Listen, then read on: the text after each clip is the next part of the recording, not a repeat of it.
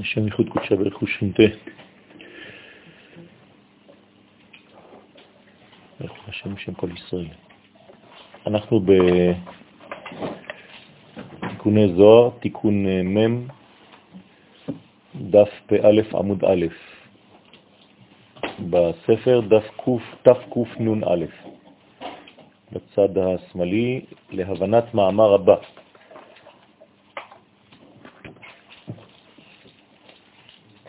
עד דיבור המתחיל אמר רבי לעזר, יש כאן הקדמה, שורה שנייה, נחלקו רבי שמעון והסבא בעניין הגוף הראשון והשני של הרשע, שלא פעל בגלגוליו אפילו מעט טוב.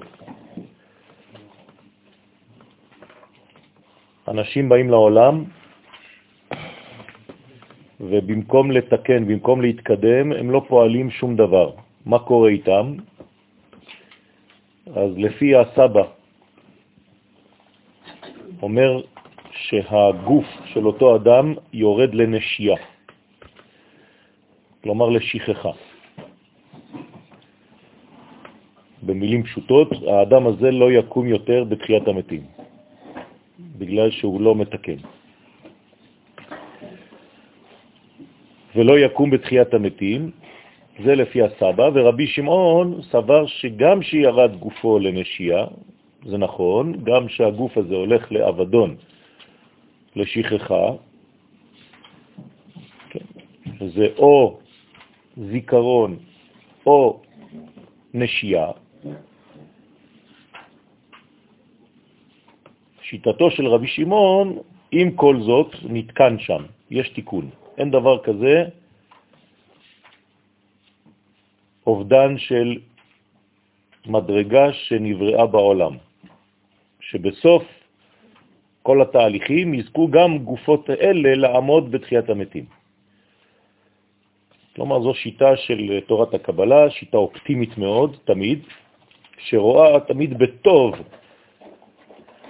את התיקון של העולם, וזו מגמה.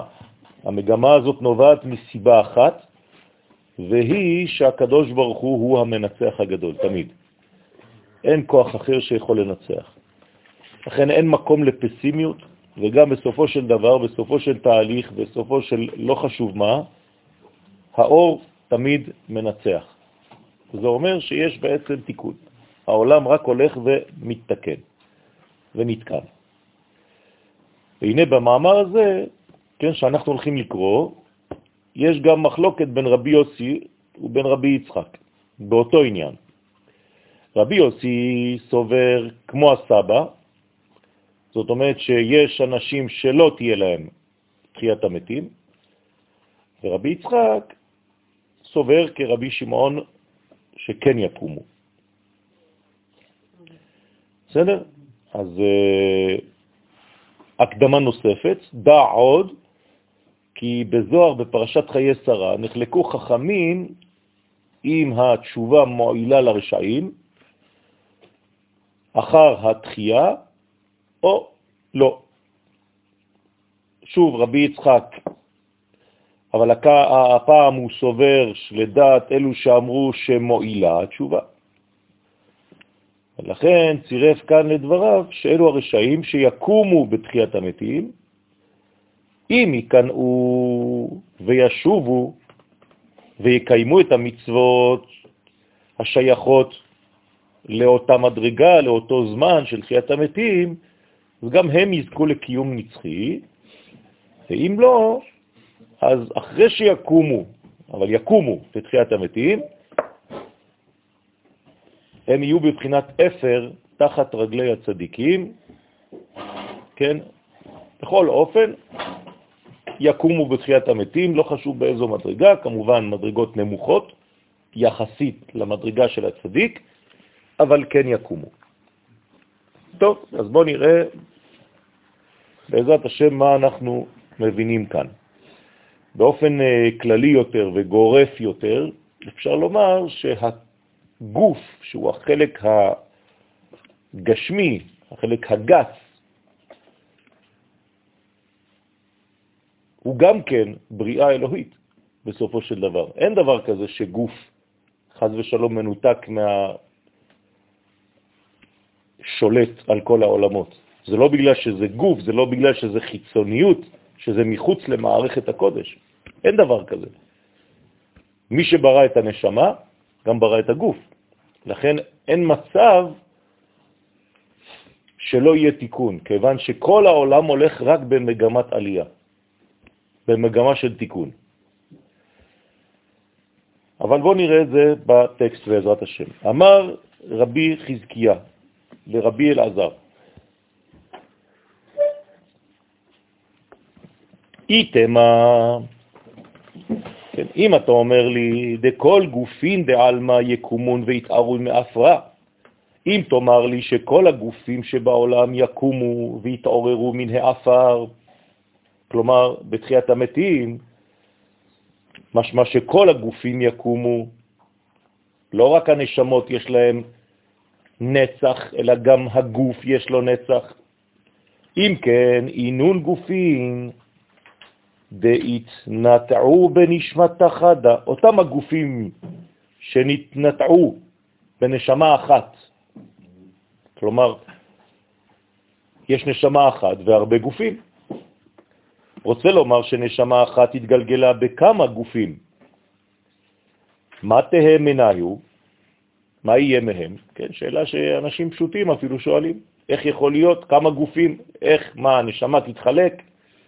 הרי הרבה גלגולים היו לאותה נשמה, אז מי יקום? כלומר, איזה מהגוף, איזה מן כל הגוף, איזה גוף יקום עם הנשמה? הראשון, השני, השלישי, המאתיים. ומה תהה עם שאר הגופים? כלומר, אם אתה אומר לי שזה יקום וגוף אחר לא יקום, אז מה? אז מה, הקדוש ברוך הוא מקפח חלק מהתיקונים? הרי יש גוף שפעל חלק ועוד גוף שפעל חלק אחר. אז למה אתה נותן עונש לגוף אחד על חלקי השני, על חשבון השני? אמר רבי יוסי לרבי חזקיה, עינון גופים דלה זכו, אותם הגופים שלא זכו במצוות ובמעשים טובים, יכול להיות שיש גוף אחד מכל אותם שבאו לתיקון הנשמה הזאת, להשלמתה, יכול להיות שחלק מהגוף הזה, מהגופים האלה, ולא הצליחו, לא הצליחו לעמוד, להעמיד תולדות. יכול להיות שהאדם הזה לא עשה כלום, לא בתורה ולא במצוות, וגם לא הביא ילדים לעולם. לא היו לו ילדים. כלומר, מסכן האדם ממש, לא רק שהוא לא תיקן שום דבר, אלא גם כן לא זכה. הרי אינון כלהבו. הרי הם כאילו לא היו. זאת אומרת שמבחינת רבי יוסי, אדם שלא קיים תורה ומצוות וגם לא הביא ילדים לעולם, הגוף הזה לא שווה כלום. ולא יקום גופם בתחיית המתים. לפי שלא תקנו אפילו חלק קטן מן הנשמה, תיקון גמור. אני לא יודע אם זה אפשרי, אבל זו שיטתו של רבי יוסף. כמה דהבו עץ יבש בהי אלמה, והם כמו שהיו עץ יבש בעולם הזה, בלי לחלוכית של חיות של קדושה. זאת אומרת שהאדם הזה יבש לחלוטין, בלי שום לשת, בלי שום לחלוכית של שום דבר. הכי נעמה, בהאו זימנה, כמו כן, יהיו באותו הזמן של תחיית המתים. זאת אומרת, מה שהיה הוא שיהיה. אין חידוש, לא ייתנו לו מדרגה שהוא בעצמו לא רכש לעצמו לפני שהוא מת. כלומר, הוא יקום בתחיית המתים, אבל מה? בשביל מה? הרי אותו אחד שלא עשה כלום ולא הביא ילדים, אם יקום, אז בשביל מה יקום? אז אומר רבי יוסף, אין לו בעצם שום תוחלת ושום תועלת. וגופה בתראה יקום. אז מי יקום לשיטתו? גוף האחרון. רק גוף אחד יקום, הגוף האחרון של כל אותם גופים ששימשו לאותה נשמה אחת. רק האחרון יקום, ההוא דאינתא ואצלח ונטע שרשוי כדקאיות. כן, זה הגוף שנתנטע והצליח ונטע שורשיו כראוי. עובדה, הוא חזר אחרון, והוא בעצם קולט או מכיל ליתר דיוק את כל הגופים שקדמו. רוצה לומר שהעמיד תולדות וקיים התורה והמצוות. זה הגוף יקום בתחיית המתים. ועל ההוא גופה בתראה, כתיב, ועל הגוף האחרון הזה, שבא ותיקן כראוי, נאמר, והיה כעץ שלטול על פלגי מים. כן, לשון שמחה, והיה כעץ שתול על פלגי מים, עליהו לא יבול, כן, זאת אומרת שיש לו עלים, שיש לו צמחים, שיש לו פירות. הוא מפרש, דעבד אבין שעשה פירות, ונטע שורשים והצלח כתקייאות. ט"ו בשבט.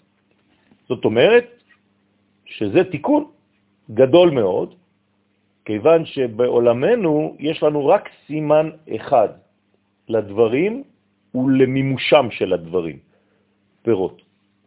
לא רואים פירות בסופו של תהליך, אל תספר לי סיפורים. במילים אחרות, הקור הולך אחר החיתום. החיתום מביא פירות, אתה יכול לדבר איתי על משהו. לא הביא פירות, לא הניב, אין תנובה, אין תיקון. לא סתם אומרת הגמרא בסנהדרין צדיק ח' שאין לך קץ מגולה מהבאת פירות. זה הקץ המגולה. אל תספר לי דברים, תכלס. יצא משהו מזה? לא יצא משהו מזה.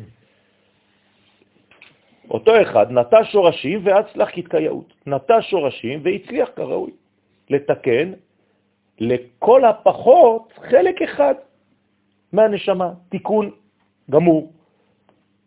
הוא לא סיים את הכל, שהרי נאמר, לא עליך המלאכה לגמור, אבל אתה גם לא פטור להיבטל ממנה, אסור לך. אתה צריך לעשות את החלק שאתה יכול לעשות, תסיים אותו, תתחיל ותגמור משהו בחיים. בתחיית המתים יקבל את חלק הנשמה אשר תיקן. זאת אומרת שכל גוף מכל מי שעשה משהו, אפילו קטן, בחיים שלו לתועלת, הגוף הזה יחזור. אתם חייבים לחזור אם והיה והיה עוד גלגולים. כן? אנחנו מתפללים שזה כבר הגלגול האחרון, שבעזרת השם אנחנו נזכה בגוף הזה לראות את מלך המשיח, ובעזרת השם אנחנו מתקנים, משתדלים. כן? אי אפשר לזלזל במה שאנחנו עושים. אסור לזלזל במה שאנחנו עושים. זה כפיות טובה כלפי קודשא בריחו, אדם שחושב שהוא לא כלום, אז זה כאילו אמר לקדוש ברוך הוא, אני, אני, אני לא כלום, אתה עשית סתם בריאה שהיא לא שווה כלום. אין דבר כזה. אני חייב לכבד את מי שאני. כן, כאילו אתה מדבר על מישהו אחר. האמת, זו הענבה הכי גדולה. הענבה הכי גדולה זה לא להגיד אני לא כלום, מי אני בכלל, מה אני, וזה שטויות. זה סתם ענבה מזויפת. הענבה האמיתית היא להכיר ביכולות שלי, ובכל זאת, לדעת שזה בא מהקדוש ברוך הוא, שהוא עוזר לי. הוא הנתן לך את הכוח לעשות את החיל הזה. אבל אל תגיד על עצמך שאתה לא שווה כלום. כי אם אתה אומר על עצמך שאתה לא שווה כלום, למה הדבר דומה? לאדם שנותן מתנה למישהו, והאדם הזה שקיבל את המתנה, מה הוא אומר לנותן? נתת לי מתנה שלא שווה כלום. אתה צוחק ולועג לקדוש ברוך הוא. כל פעם שאתה אומר על עצמך, אני כלום, אני לא כלום ליתר דיוק, אתה בעצם מזלזל בקדוש ברוך הוא. הוא אומר לך, באמת, אתה לא כלום, אז אתה באמת תהיה לא כלום. כי אני נתתי לך מתנה, חשבתי שבאמת אתה מרגיש את זה. האם אתה מזלזל במתנה שנתתי לך? כנראה שאתה לא ראוי לאותה מתנה. לכן, שאר הגופים, כל אחד יקבל חלק מהנשמה שתיקן בעולם הזה בחייו. אז יש לנו נשמה אחת גדולה, אבל היא נתקנת על ידי מלא חלקים. זה גוף אחד, זה עוד גוף, שתיים, זה עוד גוף, שלוש, זה עוד גוף, ארבע, וכשכל הלבן הזה, כל החלק הזה, יתקן את כל המדרגות, ויכול להיות שיש תיקונים קטנים מאוד, ויש תיקונים גדולים, ויש תיקונים פחות גדולים. כל אלה יקומו בתחיית המתים, ו-1, 2, 3, 4, 5, 6, 7, 8, 9, 10, 200, ידעו ויכירו אחד בשני שהם מאותה נשמה אחת כוללת. והם יגידו אחד לשני, אה, גם אתה מאותו שורש. אתה תיקנת את החלק הזה, אני תיקנתי את החלק הזה. אנחנו משלימים אחד את השני. תיקון הנשמה זה השלמת העולם הזה. הנשמה בשביל מה היא יורדת לעולם? כדי להשלים מדרגות בעולם הזה שחסרות, אותן מדרגות מהבריאה. כל פעם שנשמה באה לעולם, היא מוסיפה אור לעולם הזה. אז זה התיקון. תיקון זה להוסיף אור בתוך העולם. אבל התיקון הוא לא בנשמה. אמרתי תיקון הנשמה, לא אמרתי תיקון לנשמה. אה, אוקיי. בסדר? אם יש לי אה, קשר עם מישהו, זה אומר שיש לי אותו... נכון, אתה יכול להבין שכשאתה חבר של מישהו, יכול להיות בהחלט שאתם מאותו כוח, יכול להיות שיש כפר שלם, הוא מאותו שורש, נשמה. לכן הוא חי ביחד, אנשים חיים ביחד, הם נהיים חברים בעולם הזה, יש להם קשר כלשהו, יש חיבורים בנשמות, בוודאי. לכן יש גם חיבורים בעולם הזה. הקדוש ברוך הוא יפגיש בין האנשים של אותו תיקון. בסדר? בוודאי, המשפחה עוד יותר. הנשמה בכלל, כשהיא תרד לעולם הזה, הקדוש ברוך הוא לא ישלח אותה סתם, הוא ישלח אותה במשפחה שיכולה לאפשר את התיקון יותר בקלות. אז יש בחירה למעלה לפני שיורדים, ועל ההוא גוף הקדמאה, ועל אותו גוף ראשון שלא נתקן כלל, כן. כתיב והיה כערער, כן, יהיה כמו אילן סרק, בערבה, במדבר. כלומר, אדם שחז ושלום לא עשה כלום, לא תיקן, לא אפשר הבאת אור לעולם הזה, סתם את הצינור של עצמו, אז האדם הזה הוא נקרא ערער, זאת אומרת כמו אילן סרק, אילן שלא מביא פירות. אז לכן אמרתי, אם יכול להיות, אבל הזוהר צריך ללכת לכל המדרגות, עד לקיצוני ביותר. זה שיעור, אנחנו צריכים להבין. יש הרבה דברים בתורה שאף פעם לא קרו, אבל אם זה היה אפשרי, הנה מה שקורה. זה, זה סגנון של לימוד, ככה צריך להבין. רק זה שהנשמה ירדה בתור גוף, יש כבר משהו. נכון, אבל אם הגוף הזה לא רצה לגלות אותה, כן? לא, לא יש מדרגות. יש מדרגות. אתה לא, אי אפשר לדעת. תינוק שנולד ומת מיד. מה? הנשמה לא הספיקה לעשות שום דבר. אולי כן, אבל אולי גם לא. אני לא יודע. אז ושלום. תיקון, תינוק שאפילו לא הגיע. הנשמה כבר ירדה. והאישה הפילה. אז מה? יש מדרגות. יש מיליון ואחת צורות של דברים. אנחנו לא יודעים. זה כל כך מורכב. זה כן. זה גם מהלך. נכון, זה מהלך, אבל יכול להיות שיש מהלכים שבוא נגיד לא מביאים, לפי השיטה הזאת, כן, אני שוב פעם, זה לימוד, צריך ללכת עד הקיצוניות.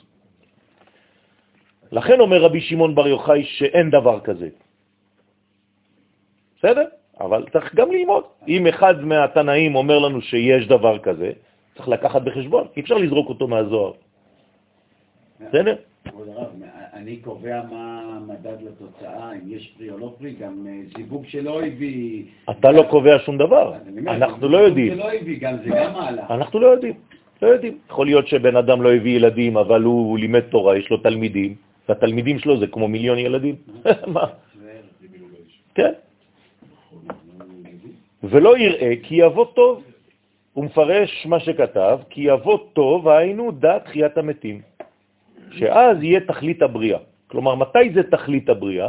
רק בתחיית המתים. במילים פשוטות, מי שלא מאמין בתחיית המתים, הוא בעצם סותר את כל המגמה של הבריאה. אמרתי לכם את זה כבר קודם, ואני חוזר ואומר, מבחינת האדם הזה שלא מאמין בתחיית המתים, המנצח הגדול זה המוות ולא הקדוש ברוך הוא. וזה חילול השם הכי גדול שאפשר. בסדר? סליחה, בתחיית המתים, המשמעות נטו קריאת הגוף. כן, כן, כן. חזרת הנשמה בתוך הגוף, כן. מה זה נטו? זה יכול להיות בהרבה דברים. אל תחשוב שזה רק לקום מהקבר. אדם עצוב, שאני דרך שיחה אחת של טלפון או פגישה מחיה אותו, נותן לו שמחה, הוא מחייך, זה גם תחיית המתים, במדרגה קטנה. אתה יכול להחיות מתים? כן. אם אתה משמח מישהו, לפחות דקה, שנייה בחיים שלך, גרמת לו לצחוק לחייך, עשית פעולה של תחיית המתים. יום אחד ישאלו אותך, אתה מסוגל להחיות מתים? תגיד כן. ראיתי בן אדם עצוב, נתתי לו צדקה, הרגשתי שהוא חי. שנאמר, צדקה תציל ממוות. הנה. הכי פשוט. הצלתי אותו מהמוות, לא את עצמי, כי כל מי שנותן צדקה חושב על עצמו. צדקה תציל ממוות, אותי. לא, אותו. עכשיו הוא רוצה פלאפל. תן לו עשרה שקלים, בזכותך הוא אכל היום. עשית מעשה של תחיית המתים. שימחת אותו, אמרת לו מילה טובה, לא חשוב, נתת לו אופטימיות ותקווה. עוד לא עבדה תקוותנו. כן, ככה אומר הנביא.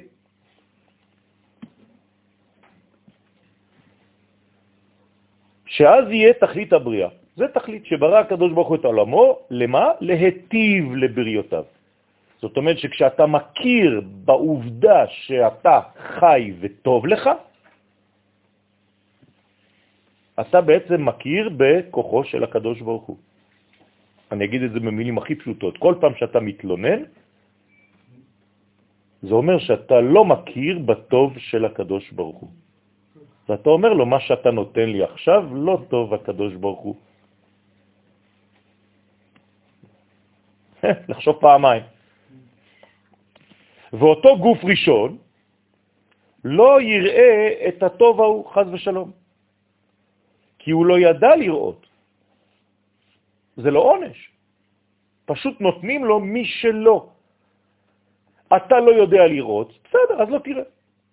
אתה עצמת את העיניים, כנראה שזו השיטה שלך לכל מה שקורה לך בעולם, אז חז ושלום, אתה עיוור, עיניים להם, ולא יראו. אל תגידו ולא יראו אוזניים, כן?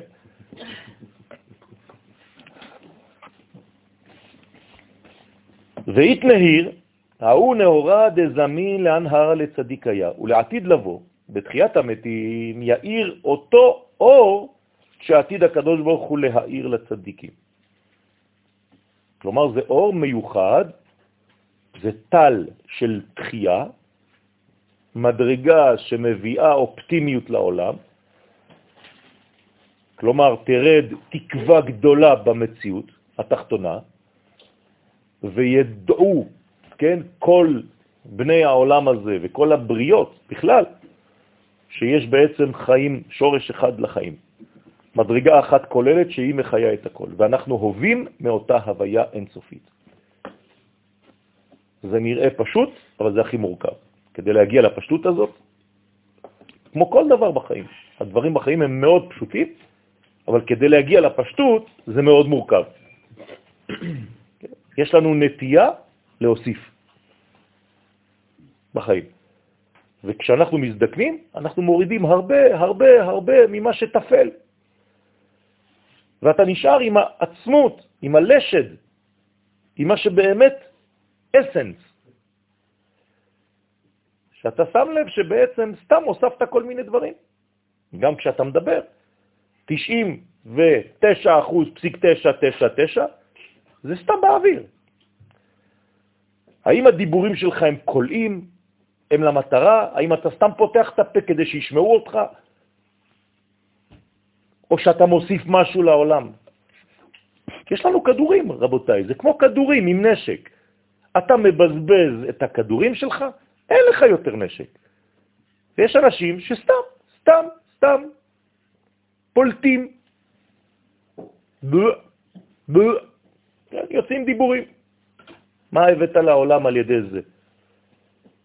יותר מזה, גם כשאתה שואל שאלה, רוב השאלות שלך הן לא שאלות. זה רק כדי שישמעו שיש לך משהו לומר. תשים לב לזה.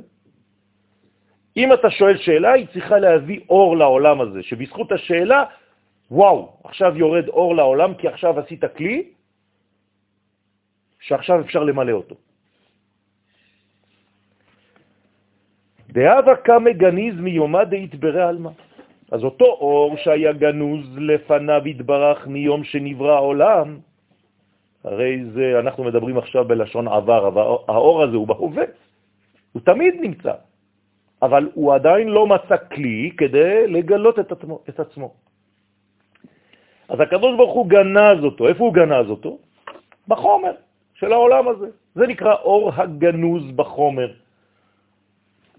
למשל, הפירות. באדמה, בחוקים של העולם הזה. ואם אתה לא יודע לדלות, לשלוף, לברר, אז אתה לא רואה כלום. אז כל דבר אתה רואה חשוך, זה לא נכון. יום אחד הבבא סאלי נסע מאשדוד, אמר לנהג שלו, אנחנו נוסעים היום לעזה, יאללה, מהר. אומר לו, לאן, מה, מי, מו? אומר לו, אל תשאל שאלות, תתניע. מתניעים את האוטו, נוסעים. אומר לו, בכיוון לעזה, אומר לו, לאן הולכים? הוא אומר לו, אל תשאל שאלות, הולכים. מגיעים לעזה, כן, אומר לו, תעצור עכשיו, פה. עוצר, אומר לו, לך לחנות הזאת של האבטיחים ותביא לי את האבטיח הזה. ההוא יורד מהאוטו, הוא נוגע, אומר לו, לא, לא, לא, לא, זה, כן, תביא את זה. לוקח אותו, מביא לו את זה לאוטו, הבבא סאלי פותח את האבטיח בתוך האוטו, מברך, אוכל ונותן לנהג ולמי שהיה לידו. אחרי זה חוזר, אומר לאן הולכים? הוא אומר לו לשדה בוקר. לראות את מי? את בן גוריון. נוסעים לבן גוריון, יורד, עושה תפילה, חוזר לאוטו, הנהג לא מבין כלום, אין לו כבר דלק אפילו. והוא הולך, והולך, ונוסע, וזה. אומר לו, כבוד הרב, אין דלק, אפשר לעצור בתחנה לפני שאנחנו חוזרים? הוא אומר לו, אין זמן. האוטו יעצור, אומר לו, לא, שום דבר לא עוצר, תפסיק. כן? הם עשו את סיבוב הארץ באותו יום, בלי דלק. בסדר. אנשים שיש להם אמונה, זה אבא בסאלי, זה מדרגות גבוהות מאוד. עליו השלום, זכותו תגן עלינו, אמן. מה הם עשו כל היום הזה? הלכו, עשה בירורים. ידע שבאבטיח הזה יש גלגול נשמה, ניצוץ שצריך לתקן, שמחכה שם מסכן בעזה, והוא קיבל את זה בחלום, קיבל את זה בנבואה. מדרגות שרואים בתוך החומר את האור הגנוז. רבותיי, יש מסרים מהעולמות העליונים. צריך לדעת לשמוע, להתפנות כדי לשמוע. יש מלא קולות ביקום, בכל יום יוצאת בת קול. אתה שומע? לא סתם אה, המצאות שלך, אמיתי. לכן הקדוש ברוך הוא גנז שלא יהנו ממנו רשעים העתידים לבוא לעולם. כלומר, לפעמים יש מדרגות של אור שהקדוש ברוך הוא לא רוצה שהרשעים ייהנו ממנו. אז מה הוא עושה? אז הוא גונז את זה. איך קוראים לזה בקבלה? שהאור הזה נכנס לעיבור בתוך בטן, בתוך כיסוי. אתה לא רואה, אתה רואה אבטיח, זה משהו נפוח. כן, אבל בפנים, מה, מה יש? תינוק. לכן הרשעים לא יכולים ליהנות מאותו אור, לא בגלל שהקדוש ברוך הוא לא מוריד שפע, אלא בגלל שיש זמן של גלות. אז בזמן של גלות, הקדוש ברוך הוא לא מוריד שפע, בכוונה, כדי שלא יהנו מאותו שפע רשעים. אבל בזמן של גאולה, הקדוש ברוך הוא מחזיר את השפע לעולם. כן. נו, אז האדם הזה יחזור עוד פעם בצומח, לך תדע אם הבבא סאלי כבר יחיה או כבר ימות. מה שאני אומר, אז הוא נעלם, סתם, בא, לא עשה כלום, ייפול בידיים של איזה, כן, חזיר, יאכל את זה חמור. הם אוהבים אבטיחים. החמור לא ידע לעשות בירורים.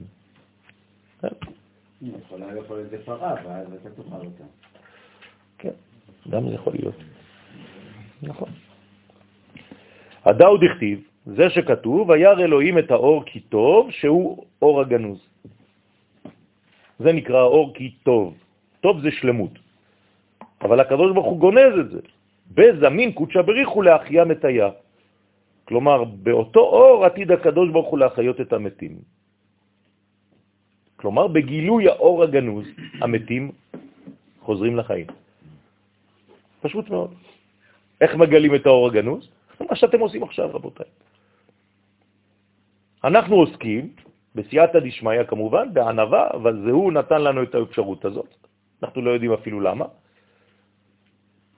אבל אנחנו עכשיו עוסקים בתחיית המתים. שהרי אנחנו מגלים עכשיו מדרגות שגילו לנו חכמי ישראל בכל הדורות, של אורות גנוזים, ועל ידי הלימוד הזה אנחנו עכשיו מביאים אור לעולם. אמרתי לכם את זה כבר כמה פעמים. ועכשיו בן אדם שרצה להתאבד, עכשיו באותו רגע לא מתאבד כי הוא קיבל איזה מנה של שמחה של משהו, לא יודע מאיפה זה בא. יכול לבוא מהחדר הזה. הדאו דכתיב, וזה מה שאתם צריכים לכוון, דרך אגב, לא שאתם יושבים פה באיזה חדר תקוע באמצע המדבר, כן? באמצע החיים. אוי ואבוי אם אתם כבר בשלב זה של הלימוד שלנו לא מבינים את מה שאני אומר לכם כבר שנים. כן? צריך כבר לפתוח. זה שכתוב, וזרחה לכם יראי שמי, שמש צדקה ומרפא. הנה, אתם, מי שיראים את השם, שהרי נאמר, סוד השם למי? ליראיו. רק מי שיש לו יראת השם מקבל סוד. ומה קורה בסוד הזה? זרחה לכם, אותם יראים את שמי, מה זה יראים את שמי? דואגים לגילויי, זה נקרא יראים את שמי, לא מפחדים ממני. דואגים כל היום לגילויי בעולם. אי אפשר לזייף. מישהו באמת עושה את זה, הקדוש ברוך הוא יודע. שולף אותו, אומר לו, אתה תבוא לפה. אם אתה באמת דואג לגילוי השם בעולם, האור שאתה מביא על ידי הדאגה הזאת שלך לגילוי של הקדוש ברוך הוא, זה מביא צדקה ומרפא. אתה מביא צדקה, אתה מחיי אנשים, אתה נותן רפואה לחולים. לא אתה, אבל אתה מזרים את זה, כן? והקדוש ברוך הוא נותן לך אפשרות לעשות את זה. אל תחשוב שאתה גיבור ומלך העולם. אתה פשוט בצניעות תגיד לקדוש ברוך הוא תודה רבה. האדם הכי צנוע בעולם אף פעם לא אמר על עצמו שהוא זבל. נכון, משה רבנו? גם כשאתם חושבים שהוא אומר ואנחנו מה, אתם חושבים שהוא שאל מה, מה אנחנו? לא. ואנחנו מה? הוא אומר אנחנו שם מ"ה, אנחנו גואלים. ומה הוא אמר על עצמו? כתב על עצמו. אתם מדמיינים שאני יואל כותב על עצמי, והאיש יואל הכי הכי ענב בעולם. זה ענבה?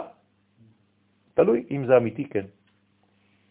כלומר, אני כל כך מבין שזה לא ממני, שאני מסוגל לכתוב על עצמי כי אני יודע שזה הוא. זה משה רבנו. אתם יודעים כמה פעמים כתוב בתורה ויומר השם אל משה וידבר השם אל משה? מי כתב את זה? משה. מה, זה לא גאווה? כל האנשים בעולם אומרים למשה, הכל עבר דרכך, יכול להתפוצץ.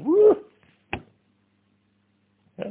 אמרו על משה שהיו לו קרסולים, קרסוליים, כן, שמנים מרוב שחשבו שהוא בגאווה. מרוב שכתוב ויאמר השם וידבר השם אל משה, אל משה, אל משה. אתה בעצם הצינור הראשי, נכון? אז מה, איך, איך זה שאין לך גאווה? אז זה בדיוק הסוד הגדול. פירוש שעל ידי זריחת השמש, על ידי אותם אנשים שמגלים, שעוזרים לקדוש ברוך הוא, שעובדים איתו במרכאות, זריחת השמש ירפא הקדוש ברוך הוא את המומים שהיו בצדיקים בחייהם בעולם הזה. גם אנשים שכבר לא פה, כן, בחדר הזה, בזמן הלימוד הזה, אתם חושבים שאנחנו רק אנחנו, נכון? יש נשמות שיורדות כדי להשלים, בסייעתא דשמיא. דברים שהם בחייהם לא למדו, לא עסקו בהם. יש תיקונים. ויש הכרה בעולם האחר, האמת, בעולם האמת, של מה שהיה חסר כאן. בעזרת השם, עוד מעט אוכל לפתוח את הפה קצת יותר ולהסביר לכם דברים מוחשיים, אמיתיים, של השבוע, שבינתיים אסור לי לדבר, של תיקונים שנעשים עכשיו, עכשיו, בדור שלנו, בשבוע הזה. וכדן יתגבר טוב ועלמה, ואז יתגבר הטוב והקדושה בעולם. דברים קורים, רבותיי, הכל מתקדם. וההוא דהתקררה, התעבר מעלמה, וזה שנקרא רע, שהוא הסיטרא אחרא, יתבטל מן העולם. למה? מרוב ריבוי האור. האור נכנס, דוחה חושך. מעט אור דוחה הרבה חושך. זה מה שכתוב בתורה, בתנ"ך, בזכריה י"ג, ואת רוח הטומאה העביר מן הארץ. כלומר, הרוח של האטימות, שאתה לא רואה, הקדוש ברוך הוא יסיר את הרוח הזאת. וכדן עינון גופים קדמאים להבק חילה אבו. ואז הגופים הראשונים, שלא הצליחו, לא בבנים, לא בתורה, לא במצוות, לא הצליחו. מה יהיה להם? יהיו כאילו לא היו, חז ושלום. דהיינו שלא יקומו בתחיית המתים. זו השיטה, אחת השיטות. אוקיי, אנחנו עוברים לשיטה האחרת. אמר רבי יצחק, הוא חולק על רבי יוסף, על כל מה שאמרנו עכשיו, וסבירה שכל הגופים יקומו בתחיית המתים. אומר רבי יצחק, כמו רבי שמעון בר יוחאי, אין מציאות כזאת. כל הגופים יחזרו. וזה שאמר זמין קודשא בריחו לערקה על עינון גופים רוחים. עתיד הקדוש ברוך הוא להוריק ולהשפיע רוחות על אותם הגופים. רוצה לומר שכל הגופים, כולל כולם, יקומו. אבל תלוי, יזכו בהו יקומו לעלמא כתקייעות. אם יזכו אז לשוב בתשובה כשיקומו ולעשות מצוות בגוף ההוא שיקום, אז יזכו לקיום בעולם האחר, כן, אחר התחייה, כראוי.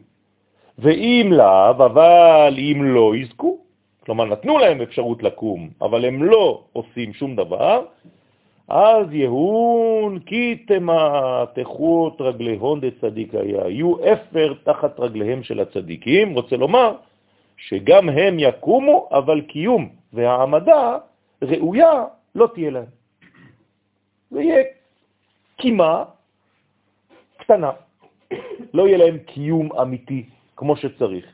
למה? כי רוח חיותם יהיה במדרגה כל כך פחותה ביחס למדרגות של הנשמות של הצדיקים, אז זה כאילו לא עולים בשם, יהיו כמו אפר או אפר שהצדיק דורך עליו.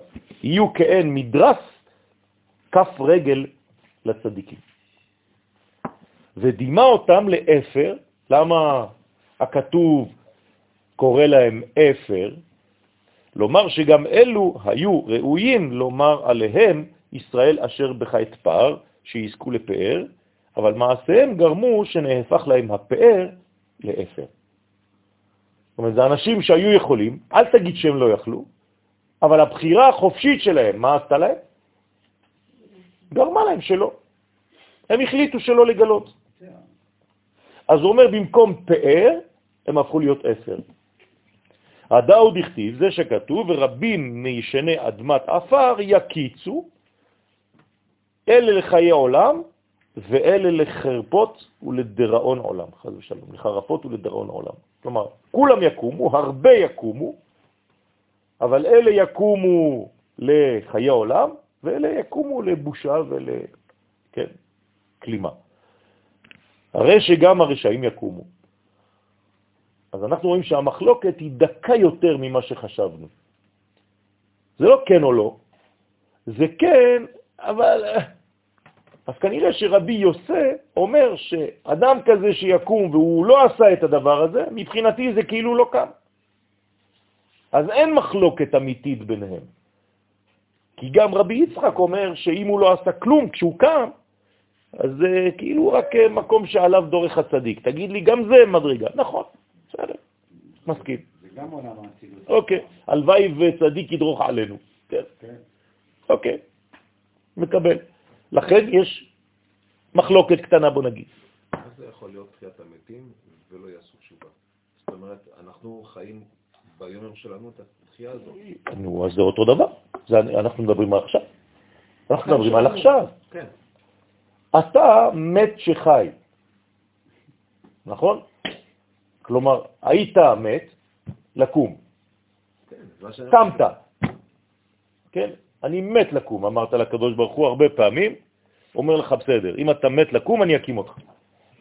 עכשיו שאתה קם, מה אתה אומר? אני מת לחיות. אז אומר לו, תפסיק למות, תחיה. כן? כי אם אתה מת, אתה לא יכול לעשות כלום. לא המתים, יהללויה. אז עכשיו שאתה קם, תעשה משהו. אם עכשיו אתה לא עושה משהו בגלגול שלך, אתה מת שחזר לפה, אז כאילו לא חזרת חזה שלום. על זה אנחנו מדברים. נכון, זה, זה, זה עלינו. כן. זאת אומרת שאנחנו צריכים בעצם לדאוג לדבר אחד מהמאמר שסיימנו עכשיו, לפעול. מי פועל? מי שנקרא ירא שמי. מה זה ירא שמי? ירא את השם, ה' מם, את השם, כלומר דואג לגילוי, דואג למלכות, ברוך שם כבוד מלכותו לעולם ועד. מי שדואג למלכות השם בעולם הזה, עושה. זה נקרא עשייה. דרך אגב, המילה לעשות, כן, סובבת על זה. זה תיקון, זה נקרא לעשות. לעשות זה לתקן, זה להשלים מדרגה. אשר ברא אלוהים, לעשות. בשביל זה באנו. זה גם התשובה. זה התשובה. כן? עשייה זה תיקון. כל פעם שכתוב היעש, זה תיקון, זה השלמה. זה הבאת אור בתוך הכלי. עשה לך, זה תיקון. בסדר? עולם העשייה זה תיקון. הביטוי לעשות בתורה זה לתקן. את כל אשר עשה, והנה טוב מאוד. את כל אשר תיקן. בסדר? אז אנחנו במאמר הבא, בעזרת השם, מתחילים מאמר חדש. אמר רבי אלעזר לאביו, רבי שמעון. זכותם תגן עלינו אמן. אמן. מה שאמרת שבית דין של מעלה אין מענישים את האדם עד שיהיה בן 20 שנה. כלומר, אדם שעוד לא הגיע לגיל 20, אין לו עונש בבית דין עליון. לא דנים אותו בדין עליון. עד גיל 20. כלומר, כל מה שהוא עושה, על מי זה בא? על האבא שלו. אז אומר רבי אלעזר, עד גיל 20, אדם אין מענישים אותו עד גיל 20 שנה. אם כן, יש לשאול, אז אומר הבן לאבא, והי מאן דהסתלק מעלמא עד למתון יומוי ל-20 שנין, מי שמת והסתלק מן העולם הזה מבי, מבין 13 ומעלה, ולא הגיע לגיל 20, אז מה קורה? אז אין, מי, אין בית דין של מעלה מענישים? אם כן, מן אתר התענש? מאיזה מקום הוא נענש על החטאים שהוא עשה? אם הוא מת לפני גיל 20, אז מה קורה איתו?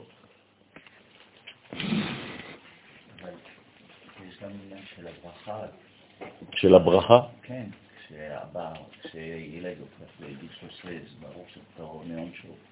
כן. אם ככה זה ברכה לבטלה. אתה צודק. קודם כל אנחנו לא אומרים את הברכה הזאת בשם ומלכות, אנחנו אומרים ברוך שפטרה, אני לא אומרים ברוך אתה השם אלוהינו מלך העולם. כן. נכון, נכון, נכון. זאת אומרת, למה אומרים את זה? זה רק על בית דין של מטה. בבית דין של מטה כן דנים אותו, פה אנחנו מדברים על בית דין של מעלה. בסדר?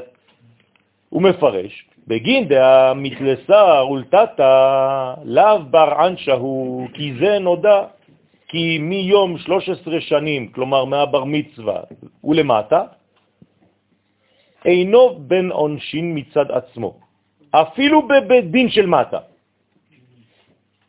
ולא ימות בעוונו, אלא בחטאה דאבוי. אז מי ימות? אלא לפעמים הילד נענש בחטאים של אבא שלו, לפי שהוא עדיין ברשותו. לכן אפשר שימות בחטא אביו, חז ושלום.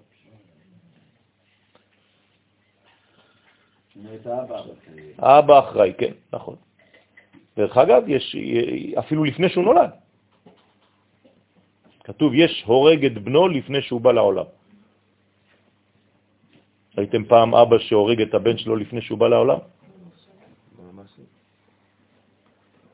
אז אומר הזוהר, יש חודש, בזמן שהאימא בהיריון, שאסור לאבא יום אחד להיות איתה ביחסים. אם אתה לא יודע את היום הזה, אתה יכול להרוג את הילד בתוך הבטן של האימא. אסור לקיים יחסים עם האימא, האבא והאימא, לפני שהאימא. נתנה בכלל חיים. היא בהיריון. יש כמה ימים, כן, שזה צריך, ל... כדי לקחת קצת אה, רווח של זהירות, זה בערך שבוע שלם בזמן ההיריון שאסור לקיים יחסי מין. אנשים לא יודעים את זה. כתוב בזוהר. וזה כתוב, יש הורג את בנו במעי אמו.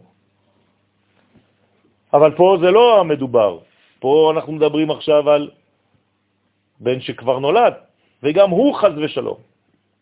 אבל מתלסר ולעלה, אבל מי שמת מ-13 שנים ומעלה, כבר יצא מרשות אביו, עד גיל 20. כלומר, הוא במדרגה שהוא לא כבר תחת הרשות האבא, אבל הוא כבר עדיין לא ברשות העליון. אז, אז הוא שואל את השאלה, אז איזה בית דין?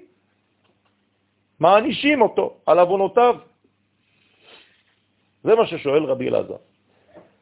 אמר לי רבי שמעון אביו, אז האבא עכשיו עונה, לפי שגלוי וידוע לפני הקדוש ברוך הוא, הקדוש ברוך הוא, הוא רואה את העתיד, נכון?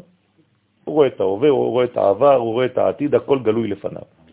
מה אומר הקדוש ברוך הוא? לפי הקדוש ברוך הוא, לפני הקדוש ברוך הוא, שכשיגדל יחמץ ויחטא. כלומר, תראו מה אומר רבי שמעון עכשיו. בגלל שהילד הזה אני, הקדוש ברוך הוא יודע שכשהוא יגדל הוא יהיה רק עבריין, לכן קודשא בריחו חס עליהם. אז הקדוש ברוך הוא מרחם עליו, דלמות זכאה. הקדוש ברוך הוא חס על הילד הזה, והוא נותן לו למות לפני שהוא יתחיל את החטאים שלו. עכשיו, מי שרואה את זה בעולם הזה, יגיד, זה, זה, זה, זה, חס ושלום. אתה רואה דין, אבל זה חסד. אז קשה, נכון? זה דברים קשים, אנחנו מסכימים. אבל מי שרואה את הדברים בצורה גדולה, אז הוא רואה דברים שאנשים אחרים לא יכולים לראות. ויהיב לאגר תו והוא עלמא. ומה הוא נותן לאותו ילד? נותן לו שכר טוב בעולם הבא. פה בעולם הזה אומנם הוא מת, אבל יש לו מדרגה עליונה שם, על מצוותיו שעשה בעולם הזה. יש לו מדרגה עליונה מאוד. ולא ימות חייו. הקדוש ברוך הוא הציל אותו שלא ימות חייו. והתענש בהוא עלמא, ולא ימות חייו אם יגדל ויחטא, שאז יענש בעולם הבא. אז מבחינתנו לא אכפת, העיקר שהילד יהיה פה. מבחינת התיקון הקוסמי, זה לא עובד ככה. זה לגמור בשיא. נכון, ואני מסכים שזה קשה. אנחנו בני אדם, זה קשה, אבל... כי הקדוש ברוך הוא הוא בעל הטוב, תשימו לב, קוראים לו בעל הטוב, ורצונו להיטיב עם בריאותיו. אז מה הוא עושה? הוא מונע שיהיה מישהו שיעשה נזק למי? לעולם הזה, לא רק לעצמו, לעולם. אז הוא לוקח אותו לפני. אז צריך ל... בגלל זה צריך לחנך. פשוט מאוד, צריך לחנך. זה נקרא צידוק הדין, הרב? מה? בצידוק הדין למעשה, מה אנחנו עושים? לא, זה צידוק הדין, זה אומר שהקדוש ברוך הוא צודק. אוקיי. בדינו. אבל אה, זה, זה, לא, זה לא שום דבר. צריכים לעשות תיקונים לפני שהוא ימות. זה לא חוכמה לעשות, כן, צידוק הדין אחרי שהוא כבר מת. אתה צריך לחנך. איך מחנכים? על ידי שמעבירים מסרים. מדברים עם הצעירים, מדברים עם הדור החדש, מעבירים לו מסרים. כן, זה עבודה רצינית. לא לברוח מהאחריות. גם כשאתה רואה ילד שהוא לא שלך, תעצור חמש דקות, דבר איתו. אם אתה רואה שהוא עושה משהו לא בסדר, תדבר איתו. בצניעות, בענבה, באהבה. לא, בוא, בוא, בוא, יש לי משהו להגיד לך, אתה יודע מה שעשית זה לא טוב? לא, קרח אותו, תן לו קרמבו, תן לו משהו. תגיד לו, אתה יודע, אתה ילד טוב, אני ראיתי את זה. אני רואה את זה בנשמה שלך. חבל שאתה מסתובב עם ילדים לא כל כך... אה, תהפוך את הדברים, אפילו אם אתה משקר. תן לו להרגיש משהו שהוא קיים. כן. אני יוצא אחרי הצהריים לפעמים מהסטודיו, ואני רואה ילדים עם, אה, על אופניים וזה, אני מזמין אותם לסטודיו. ילדים קטנים. כן, תשע, עשר, אחת עשרה, 12, כולם על אופניים כאלה. אז אני אומר להם, בוא, בוא, בוא, תעזור לי. תעזור לי לזה, תנפח לי פה, תעשה לי שם, תעשה כאילו, צדיק, בוא, קח. יש לי שוקולדים בשבילך, רוצה לשתות משהו, כן. עכשיו זה כמו איזה מין חנייה כזאת. באים לתדלק וממשיכים. כן, אני כותב קילומטר 101. כן. אבל זה חשוב, זה חשוב. כל אחד בעולם שלו, יש לו את הפגישות האלה. אתה רואה מישהו זורק דברים ומלכלך, תסביר לו. בארץ ישראל אסור ללכלך, אנחנו פה בארץ הקודש, זה כאילו אתה זורק חז ושלום על האישה של הקדוש ברוך הוא, זה דברים גדולים, זה ארץ הקודש. לא לשים את הפח זבל ליד הפח, תשים אותו בפנים, חבל, תראה, החתולים אחרי זה אוכלים, מוציאים, זורקים הכל. אנשים באים, תיירים, רואים את הפח על הרצפה, מה הם אומרים? חילול השם, מדברים רע על ארץ ישראל. הרב מרדכי אליהו עליו השלום, יום אחד הוא בא לצרפת, לעיר שהייתי בה, בניס, לפני שעלינו לארץ. אז אמרנו לו, מה, מה זה לקדש את השם? אמר, פשוט מאוד, כשאתה הולך בכביש בארץ ישראל ואתה רואה אבן, תרים אותה ותשים אותה לצד, שלא מישהו ייתקע בה ויגיד, אה, איזה ארץ מגעילה. זה הנה, מתחיל בדברים קטנים, הכי קטנים שיכול להיות. את זה גם אתה יכול לעשות. לכן אנחנו מזלזלים בהרבה דברים, אבל צריך לחשוב על זה. עכשיו הוצאתי זבל.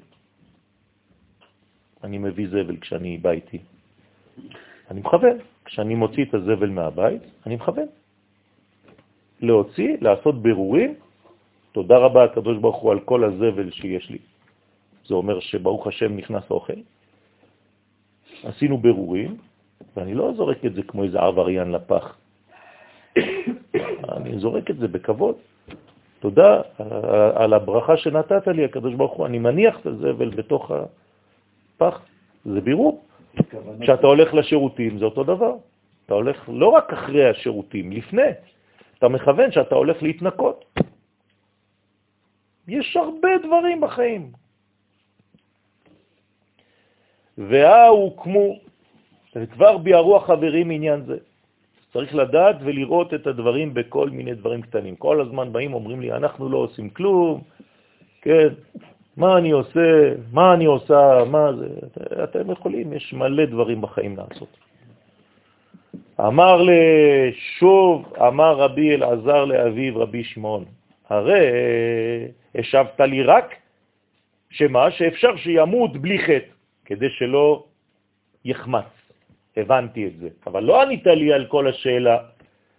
אבל אני שאלתי, היא היא חייבה הוא, אם הוא רשע וחטא וחייב מיתה על החטא שהוא חטא, והוא עכשיו בן 13 עד 20, ולא הגיעו ימיו ל-20 שנה, אז מה יהיה איתו? הוא מפרש יותר, כיוון דהסתלק מעלמא במאי הוא עונשה, כיוון שכבר הסתלק מן העולם על ידי מי שהוא נענש, שמת. הרי הבית דין של מעלה אין מענישים פחות מבין 20 שנה. רוצה לומר, עדיין אינו מובן, איפה העונש? מי מעניש את הרשע הזה שמת בין 13 ל-20? לא ענינו על השאלה. אז עכשיו רבי שמעון צריך עוד פעם לחזור. כלומר, אנחנו רואים שיש חידוד בשאלה. אמר לרבי שמעון, אז הנה, האבא שוב חוזר ונותן תשובה. בדה התקיים בזה הרשע נתקיים מה שכתוב, ויש נספה בלא משפט. פירוש, כי כל דרכיו של הקדוש ברוך הוא זה משפט שהיא מידת החכמים. הנהגת המשפט זה הנהגת זה בקבלה, זה נקרא הנהגת הרחמים, זה ג' קווים. כלומר, מעריך אפו ומרחם על בריאותיו אפילו שחטאו לפניו. הקדוש ברוך הוא לא בא ומנקה מיד, הוא כל הזמן יש לו ערך אפיים, בעברית מודרנית, סבלנות. רואים את זה בגוף האדם, אדם שיש לו אף ארוך, מה זה ערך אפיים? אף ארוך. כן, בעברית. אפשר לראות בגוף של האדם לפי האף, אם לאיש הזה יש סבלנות או לא. לפי גודל האף וצורת האף.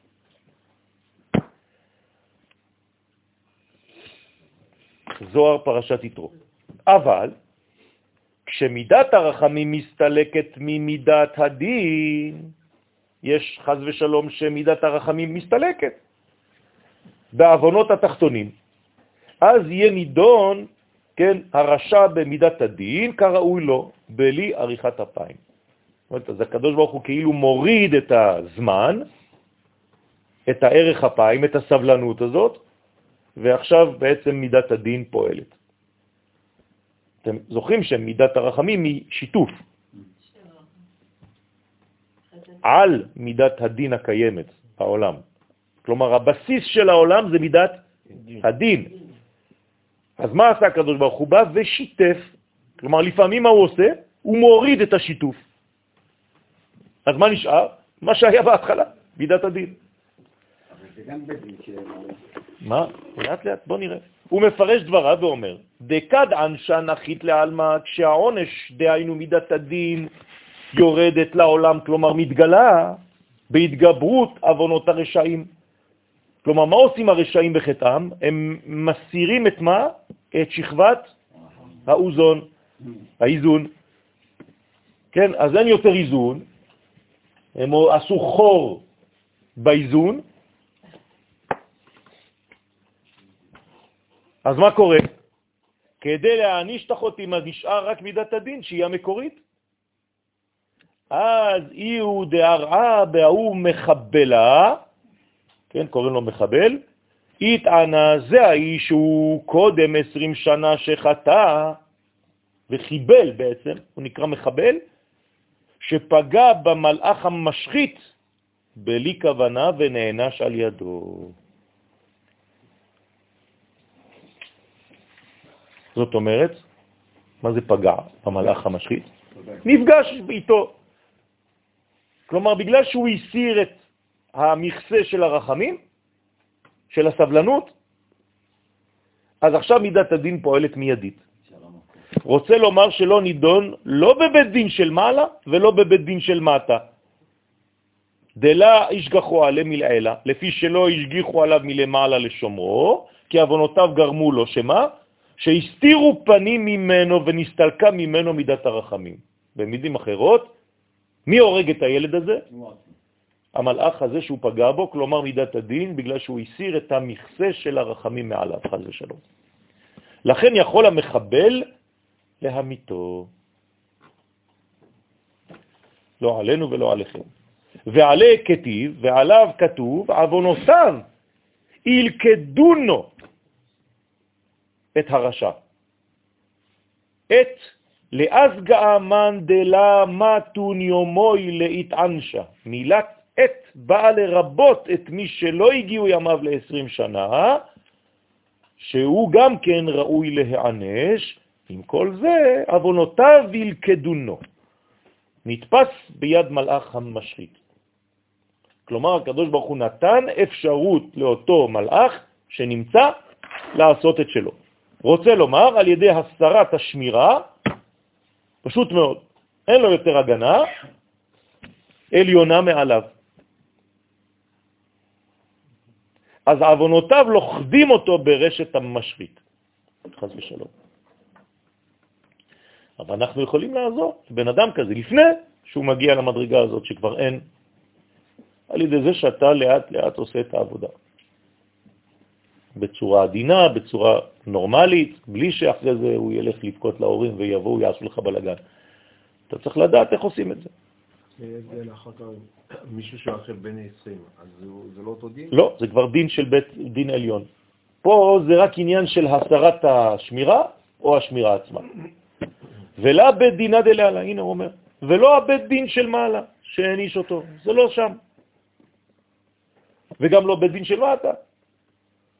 ובחבלי חטאתו יתמך. רק בהחבלים הנעשים מחטאתו, כלומר בחבלה שהוא עשה וגרם בעולם, בהם יהיה נשען כאשר יתלוהו בהם. רוצה לומר, האבון בעצמו יקטרג עליו ויפרע ממנו, חז ושלום. הוא בעצמו גרם למה? להסרת השמירה. כן. ולא בדינה דלתתה, ולא נענש בבית דין של מטה. אז אמרתי, לא בבית דין של מעלה ולא בבית דין של מטה. כי לא מדובר כאן במי שעשה אבונות שהתחייב עליהם מיטה בבית דין. אז למה אנחנו סלחנים קצת יותר, פונים לדור הצעיר במקום שזה בסדר ואפשר... לא אמרו שזה בסדר, אומרים שצריך לגשת אליהם בגישה שונה. זהו. זה לא, זה טוב מה שעשית. אף אחד לא אומר זה בסדר. מי אמר זה בסדר? מי שאומר בסדר על דבר שהוא לא בסדר, אז הוא לא בסדר. לא. לא, לא סלחנים. פשוט מאוד, אני צריך להיות כמו צייד. מה אני עושה? אני מוכן לוותר על משהו היום, כי אני יודע שמחר יהיה משהו. צריך לדעת. זה חוכמה, זה לא עניין של סליחה סתם. אני יודע שאם היום אני מוותר לו, אני יודע שמחר הוא לא יישרף מה שאמרתי לו בגיל צעיר. זה חוכמה של הורים, זה חוכמה של, של עולם, של חיים. האם אתה לא יודע, על כל דבר קטן או גדול זה אותו דבר. יש אנשים שצועקים באותה רמה על אם הילד שפך תה על הרצפה, או עכשיו, כן, הוציא סכין וחתך מישהו. אותו דבר. אז הילד, מה הוא לומד מזה? שזה אותה רמה. תמיד זו אותה צעקה. זה לא נכון, צריך להיזהר. אז יש דברים שבאמת חשוב לתת את העניין, ויש דברים שפחות. אל תעשה מהכל דרמה. וזה אנחנו לגמרי יודעים, כי אנחנו לא יודעים לאזן ברגשות שלנו איך אנחנו מגיבים לכל דבר בעולם. אל תגיב בצורה דרמטית על דברים קטנים, כי אחרי זה לא יישאר לך כבר דרמטי על דברים גדולים. כי זה אותו דבר. ואותו דבר בשמחה. אם הבן שלך רואה שכשאתה לוקח ספר ביד, אתה מנשק אותו, ואתה פותח אותו בכבוד, ואתה מלטף אותו ומנקה אותו, זה חינוך. עכשיו עשית חינוך. לא אמרת לילד כלום, הוא רק ראה אותך. זה מספיק. זה מספיק. כמה חינוך אנחנו יכולים לעשות בלי לפתוח את הפה אפילו. בסדר? טוב, אז אנחנו עכשיו סיימנו את תיקון 40, ואנחנו עוברים בשמחה ובששון לתיקון חד וארבעין. כן, 41. חוזרים לבראשית. תמיד העוגן שלנו זה המילה בראשית. אז בעזרת השם נעשה ונצליח תיקון חדש. בראשית תמן תשרה, ודע דרועת תניאנה, יום תניאנה, ישת חושך סתרו. איש תאר רבי, יהי ראש השנה, רש, ראש השנה, ותמן הבדלה בין טוב לרע. אוקיי, אז אנחנו מתחילים, תיקון חד וארבעים. אמר רבי שמעון, בראשית, אנחנו חוזרים למילה בראשית. תמן, תמן זה אותיות, יש לנו פה בתוך בראשית תשרה. כלומר, במילת בראשית נמצאות גנוזות האותיות תשרי. שמילת תשרי, האותיות הן למפרע בסדר האלף בית. אני שם לב שכשאני אומר את המילה תשרי, אני בא מהסוף להתחלה. בסוד אור חוזר שהוא דין או כלי, אותו דבר. לומר שהעולם הזה נברא במידת הדין, מה שאמרנו קודם. זאת אומרת שבמילה תשרי אנחנו יכולים להבין, במילה בראשית, שמה? מה יש בבראשית? בעצם בריאת העולם במידת הדין. לכן חז"ל אמרו שהעולם נברא במידת הדין. איך הם הגיעו לזה? מהאותיות תשרה שהן הפוכות. בסדר? זאת אומרת, מהתף לאלף. תף, שין, רש, י', תשרי. בשביל זה אמרו חכמים שהעולם נברא במידת הדין. אז איך הם יודעים שאחרי זה הקדוש ברוך הוא שיתף את מידת הרחמים?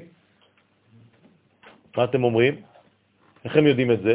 זה עכשיו הסברנו שהם יודעים שזה מידת הדין. יפה מאוד. בראבו!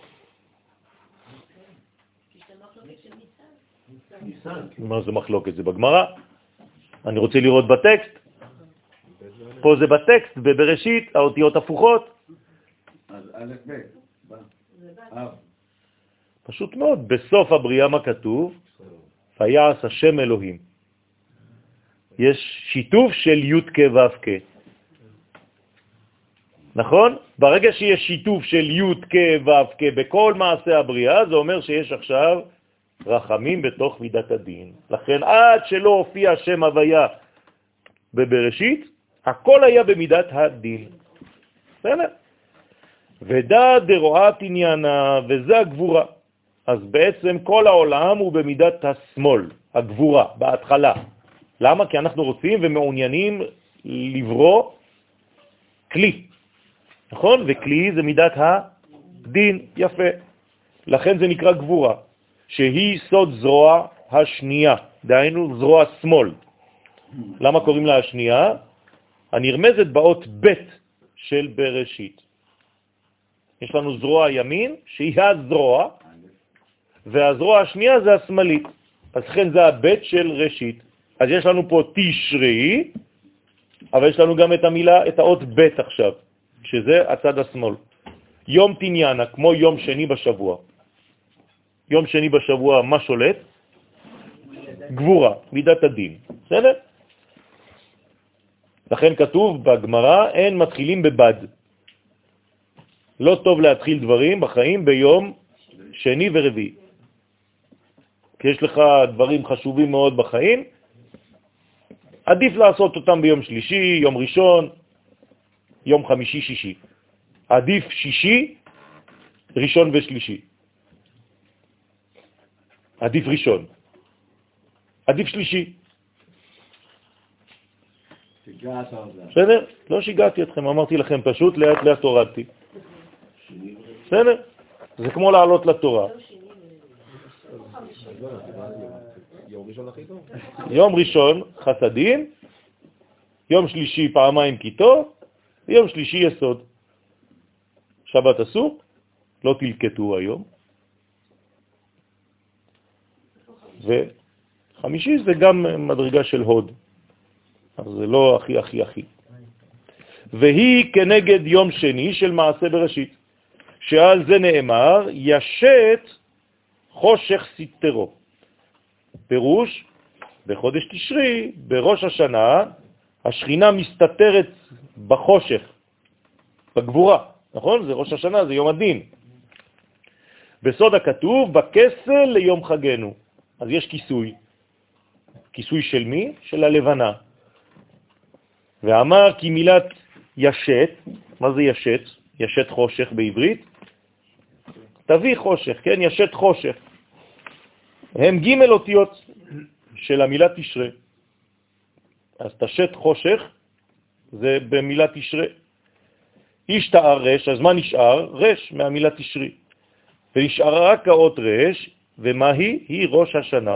זה הרש של ראש השנה, רומזת על ראש השנה, שאז הוא יום הדין בחינת גבורה. בסדר? הכל מדויק. לכן לא אומרים על יום הכיפורים שהוא יום הדין. אני שומע הרבה אנשים שמעלים לתורה אנשים ביום הכיפורים, שזכה לעלות לתורה ביום הדין הזה. זה לא נכון. צריך להיזהר מאוד. אתה לא יודע להיות מדויק. צריך ללמוד לדייק בעולם. ותמן ושם בראש השנה יש הבדלה בין מה למה, בין טוב לרע. מי עושה את ההבדלה הזאת? הגבורה. על ידי הגבורה המתעוררת בראש השנה, כלומר גבורה בשביל מה צריך להיות גיבור? כדי לחתוך. אתה צריך לדעת להחליט. מי שיודע להחליט בחיים שלו, מהר, יש לו מידת הדין שהיא חזקה. זה גם דברים טובים. כי בראש השנה נברא אדם הראשון, כלומר ביום השישי לבריאה, וחטא באותו יום באכילת עץ הדת. על ידי זה, מה עשה?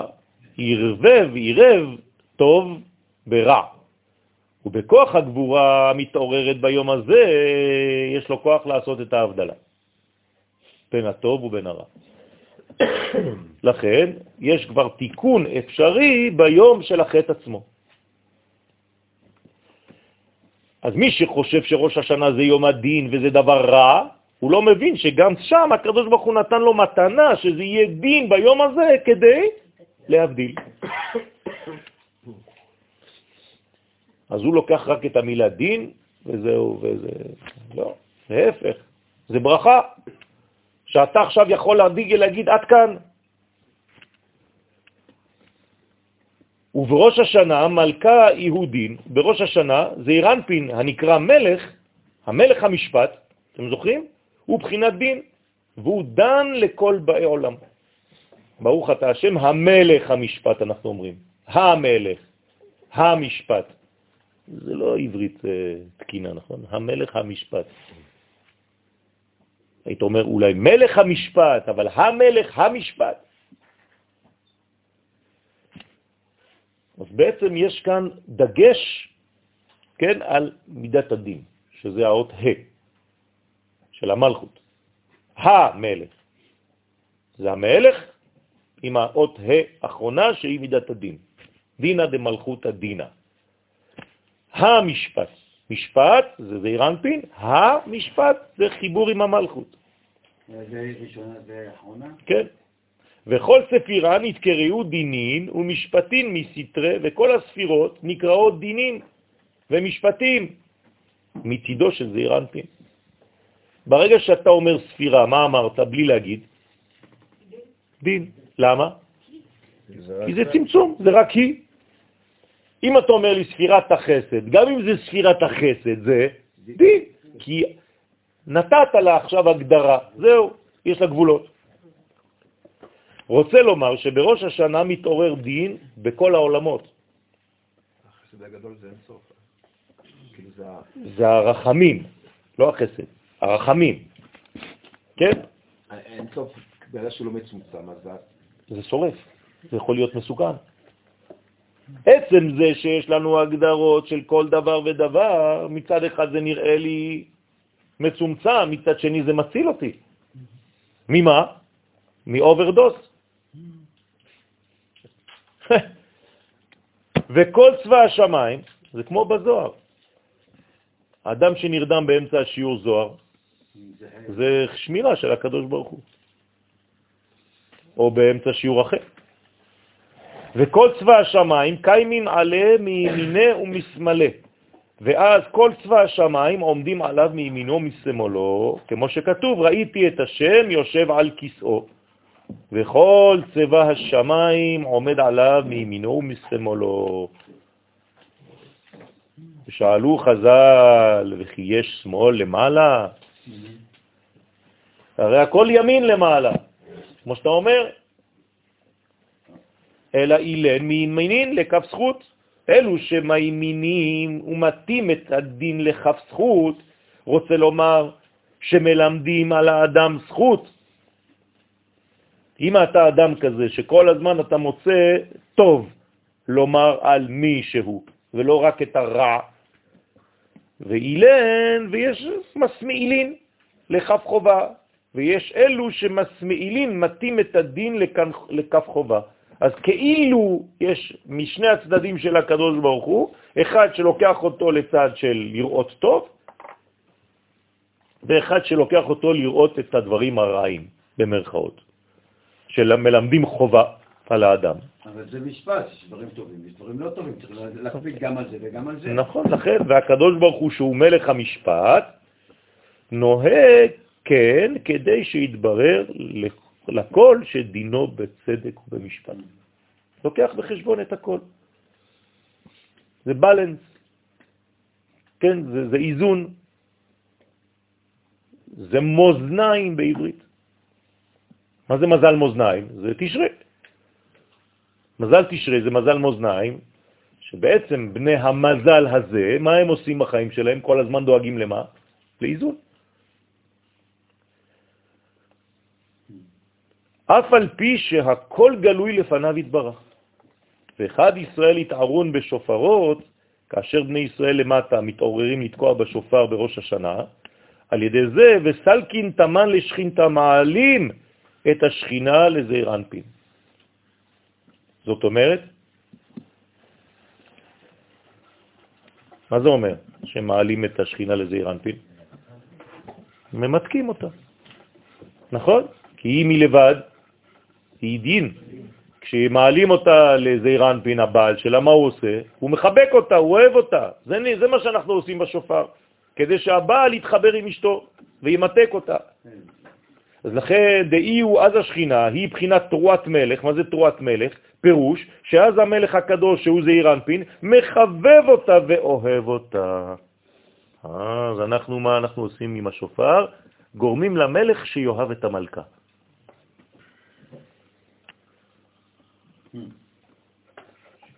ומעלים אותה בעשרה כל שופרות. וזה בסגנון של יום דין. נכון, יוצר... נכון. ואנחנו עושים פעולה מאוד מאוד מאוד גדולה של עשרה קולות, שבעצם למיתוק כל היום הזה. בגין דאי היא לה סלקה פחות מעשרה, לפי שהיא אינה עולה בפחות מעשרה. חייבת לעלות עם עשרה. זה מינימום במספר כדי להעלות את המלכות. רוצה לומר, היא עולה רק כשיתוקנו כל עשר ספירותיה על ידי עשר, עשרה קולות של השופר.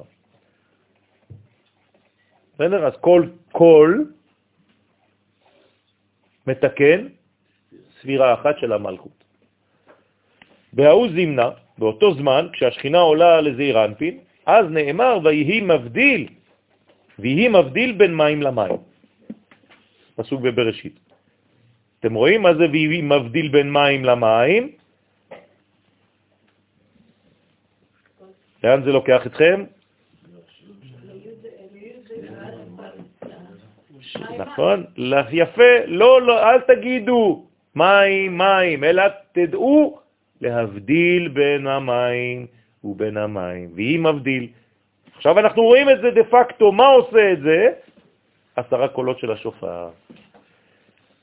לכן אף ריש קודשא בריחו בין אילן דמיימינים לקו זכות. אז מה זה? הקדוש ברוך הוא מבדיל בזמן הזה של המשפט בין אלו שלוקחים לצד ימין, לקו זכות, ובין אילן דמסמאילין לקו חובה. רוצה לומר, לכבוד השכינה, כן, לכבוד השכינה מבדיל ומבטל הקדוש ברוך הוא את הדינים, ואת הדנים אותה לקף חובה ומכריע את הכף לזכות. במילים אחרות, הקדוש ברוך הוא אוהב את מי שמלמדים זכות. כי בסופו של דבר המגמה היא להביא אור לעולם. ואם חז ושלום הגבורה גוברת, אז המהלך של הזרימה מפסיק. תתארו לעצמכם שבספירות, כן, הרי זה תמיד ימין-שמאל, אמצע, ימין-שמאל ואמצע, ימין-שמאל ואמצע, נכון? אם חז ושלום הצד השמאלי היה גובר, זה היה חותך, נגמר. לא היה, נגיד, חסד גבורה. אם הגבורה הייתה חזקה, אז כל המנגנון היה פה, נגמר. היה חסר כל המדרגות התחתונות, המלכות אף פעם לא הייתה מקבלת את האור שלה, ובני ישראל למטה והעולם למטה היה מתייבש באמת. אז גם כשאתם רואים ספירה מול ספירה, תמיד הספירה הימנית גוברת על השמאלית, עובדה, זה ממשיך. אם זה ממשיך לרדת, חסד, גבורה, למה זה יורד לתפארת? כי יש התגברות, זה פלוס שלוש וזה מינוס שתיים. פלוס שלוש מינוס שתיים זה פלוס אחד. כן, קצת מתמטיקה. בסדר? לא כפול, פלוס מינוס. כי אם זה היה כפול, המינוס היה מנצח. צריך להיזהר.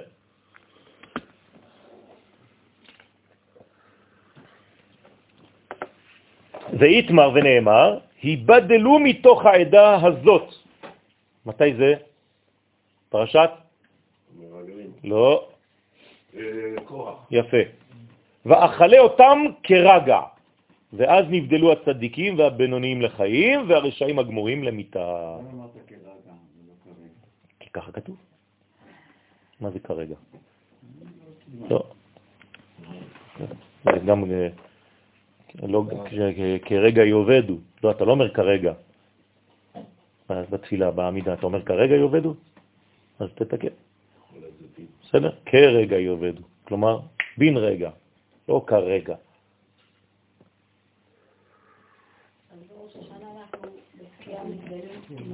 אנחנו בתקיעת שופר ממתקים את הדין ונותנים יתרון לצד הימני על הצד השמאלי. הימין גובר. שיוכל להמשיך לתפארת. נכון, שיוכל להמשיך בכלל, לא רק לתפארת, כי גם התפארת יכולה להפסיק. אז גם התפארת, איזה כוח יש לה? יותר? ימין. תמיד, תמיד. כל המדרגות חייבות בסופו של דבר שיהיה להם ימין יותר משמאל. בחיים שלכם. אם אתם יותר מדי דין ולא מספיק חסד, מה שיגבר חז ושלום זה רק כל הזמן לעצור הכל. ואז השפע שאמור לזרום דרככם, הוא לא יכול לזרום כי הוא נעצר, חז ושלום. אז צריך לפתוח. אז איך פותחים את עצמך? על ידי זה שאתה מתחיל להזרים. אם אתה בעצמך נותן, אז הקדוש ברוך הוא ימשיך לתת דרכך. אם אתה אדם שהוא סוגר, אתה ברז סגור, אתה תוקע לו ברז, כן, אז uh, הוא לא יכול להזרים דרכך. ראש מכתר דעת, תפארת, יסוד ומלכות, כל זה בצד ימין. כל זה יש לו נטייה. תהיה. נכון. כבוד הרב, אבל כמה? כמה מה? כמה אני אתן חסד, חסד, חסד, חסד. לא אמרנו שאתה מבטל את הדין. לא אמרתי, אבל כל הזמן אני תמיד נותן עוד הארכת זמן ועוד הארכת זמן, אז במקום שעה אז אני אתן חצי שעה, עכשיו חצי שעה אני אתן רבע שעה, ונותן ונותן. כלומר, אתה עכשיו מתלונן על הקדוש ברוך הוא שנותן לך עדיין אפשרות לעשות תשובה. ההפך, אני אומר שלפעמים זה יותר מדי. הוא מלמד אותי כן. מהתורה, שהוא לפעמים אומר, הלו, הלו, הגזמתם, טק טק, והוא חותך. נכון, כבר בדיחה, ששת אלפים שנה, כן. הוא שהוא נותן לנו זמן. הוא כן, אבל גם אתה רואה, למשל בפנחס, הוא חתך. אז מה? אז הוא מלמד שגם לפעמים צריך לחתוך. אי אפשר להמשיך לתת להם עוד הארכת זה מה. שאמרנו. זה מה שאמרנו קודם. אבל מה זה החיתוך הזה? זה דין... לא נכון, לא נכון. זה החסד הכי גדול. זה בדיוק מה שלמדנו עכשיו. להפך, זה החסד הכי גדול. שלא ייתן לדין להתפשט על העולם, אז קוטעים אותו, גודעים אותו לפני שהוא יגדל. זה בדיוק הסיפור על הילד הקטן שאמרנו קודם. בדין, בסדר. אבל הדין הזה הוא כולו חסד פנימי, שאתה לא רואה אותו בחוץ. אז יפה, אז יש דין, אבל הדין הזה הוא בעצם להבדיל, לא לבטל. אתם שמתם פה שאין את המילה לא הפרדה ולא ביטול, אלא מיתוק והבדלה. ועל היי תשרי תמר, ועל חודש תשרי נאמר, בתשרי נברא העולם. רוצה לומר שבדין נברא העולם. אבל כל המנגנון הזה של דין, מה זה בפנים? רק חסד אחד גדול, כי הרי למה הקדוש ברוך הוא ברא את העולם? בשביל מה הוא ברא את העולם? כדי לתת לנו טוב, להיטיב. אבל כדי להיטיב, מה הוא עשה? דין. אז תחליט. לא, הדין זה פשוט כלי. זאת אומרת, צריך לנשק את היד, שנתן לך את הכאפה. לא, זה ישו, חז ושלום. זה הנצרות. זה לא מה שאמרנו. זה לא מה שאמרנו. אמרנו שכשהקדוש ברוך הוא עושה משהו בעולם הזה, צריך להבין. אבל אם זה בא מעמלק, גם שזה הקדוש ברוך הוא ששולח אותו, אתה צריך להבין את העניין הזה, ויש לפעמים שאתה צריך, מה לעשות? החסד. יפה, יפה, אז אתה. צריך גם כן לנטרל אותו. אם יבוא מחבל היום, אתה תנשק לו את היד? אתה צריך לחסל אותו. כדור בראש ולרוץ, ועוד שני כדורים, כדי שלא יזוז עוד. כמו שכתוב בראשית ברא אלוהים. כלומר, השכל המעוות של כמה אנשים שאין להם בכלל מוסר אלוהי, זה לא מעניין אותי בכלל. יש לנו פה מוסר אלוהי. המוסר האלוהי אומר, הבא להורגך, השכם להורגו. בסדר? לא כתוב לרוצחו. זה הריגה, זה לא רצח. ששם, שם זה הוא מידת דין. לא אמר מי זה הבא להורגך. זה לא חשוב. זה לא חשוב. כן? אלא שאחר כך שיתף הקדוש ברוך הוא עמו מידת הרחמים לקיום העולם.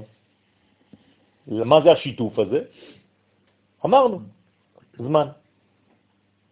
זהו, זה נקרא שיתף מידת הרחמים. אם פשוט מורידים את מימד הזמן מהעולם הזה, הכל היה שחור ולבן. הכל מתים או חיים תוך שנייה. טק, טק, טק, טק, טק. כי אין זמן לא לעשות תשובה ולא לחתור, אין כלום. אתה מתניע את האוטו בשבת, כל האוטו מתפוצץ. אתה, אין, אין, אין אפשרות אחרת. היום, בגלל שיש שיתוף, אתה יכול להתניע את האוטו 30 שנה, 40 שנה. והקדוש ברוך הוא אומר עוד מעט, בעזרת השם, עוד מעט, בעזרתי. כן, בעזרת השם, הוא, הוא אומר. לאט לאט, אני נותן סבלנות, סבלנות. הבן אדם הזה יום אחד הוא יתעורר. מתי? אולי כשאבא שלו ימות, אולי כשאימא שלו תמות עד 120. אתם מבינים איך זה עובד? והקדוש ברוך הוא יודע את הדברים האלה. אז אתם רואים את הבן אדם הזה, כבר 30 שנה, 40 שנה מחלל שבת, ואתם אומרים, אה, אי אפשר כבר, צריך לחתוך אותו. והקדוש ברוך הוא לא חותך אותו, כי הוא יודע. דברים שאתה לא יודע. ותמן בת שיט, ושם במילת בראשית יש אותיות בת שיט. לרמוז כי בת מאילן שיט הבת שהיא המלכות נתקנה מהגבורות שקיבלה משישה קצוות של זעיר אנפין. הוא מפרש, וחמישה רקיעים, חמישה פעמים רקיע, חמש פעמים רקיע, הכתובים ביום השני של מעשה בראשית, אם תסתכלו בפסוק העוסק ביום השני, כתוב חמש פעמים את המילה רקיע. כנגד מה? כנגד חמש ספירות, חסד, גבורה, תפארת, נצח, הוד. וזהו. ושתיטעה שמיים, והשישי זה שמיים. כמו שכתוב שם, ויקרא אלוהים לרקיע שמיים. הוא כנגד היסוד.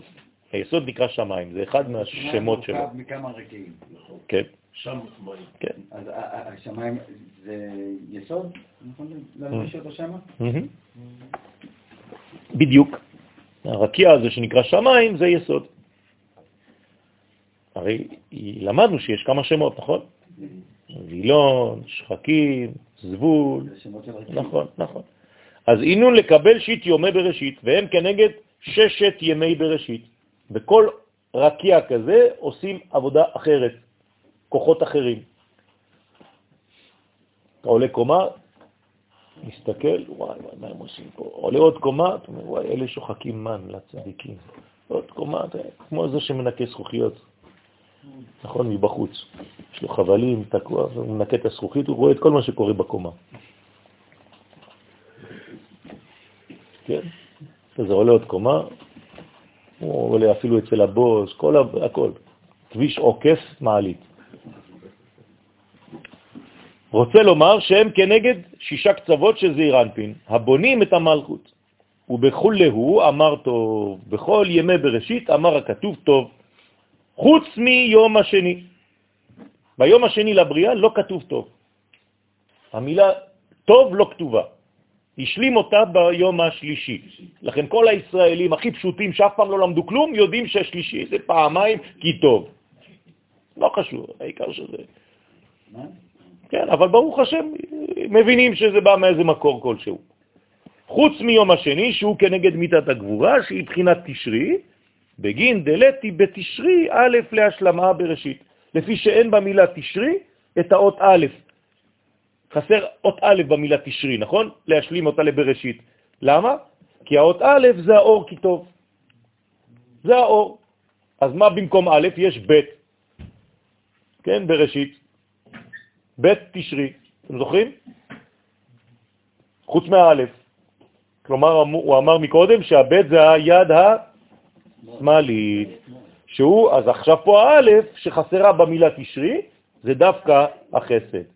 בגין דהסתלק בחובה דאדם. למה החסד הזה מסתלק? כלומר, תוריד מהאדם את האלף, נשאר דם. בסדר? לפי שנסתלקה אות א' מהמילה תשרי, בשביל חטאו של אדם הראשון. אם לא היה האדם הראשון חוטא, איך היו קוראים לחודש הזה? ראשית. חודש ראשית. המילה תשרי רומזת שבעצם היה חטא, ואז האדם איבד את האלף. אה, איזה חכם, אבל עוד לא היה אדם. כן, אבל הקדוש ברוך הוא יודע, הוא אומר לך את זה כבר. שחטא בראש השנה, במה שאכל מעץ הדעת טוב ורע. ומתי אתה מתקן את זה? בראש השנה. בט"ו בשבט. אה, סוג מסוים של ראש. יש גמרא שמספרת על אה, רבי עקיבא, שמה הוא עשה יום אחד בראש השנה, מה הוא עשה? יצא לגינה שלו וראה אתרוג, ולא נגע בו, עד ט"ו בשבט. נגע בו בט"ו בשבט. ומה זה אומר? למה הגמרא באה מספרת לי סיפור כזה? לומר לי שמה שהיה אסור בראש השנה, עכשיו אפשר לגעת בו, אפשר לתקן אותו בט"ו בשבט. מעשה ברבי עקיבא, באחד בשבט, לפי בית שמאי, שיצא וליקט את רוג. כלומר, מתי התיקון בעצם של כל חטאו של אדם הראשון? ט"ו בשבט, או א' בשבט, לא חשוב, חודש שבט. למה? כי זה תיקון הפרי, הוא פגע בו.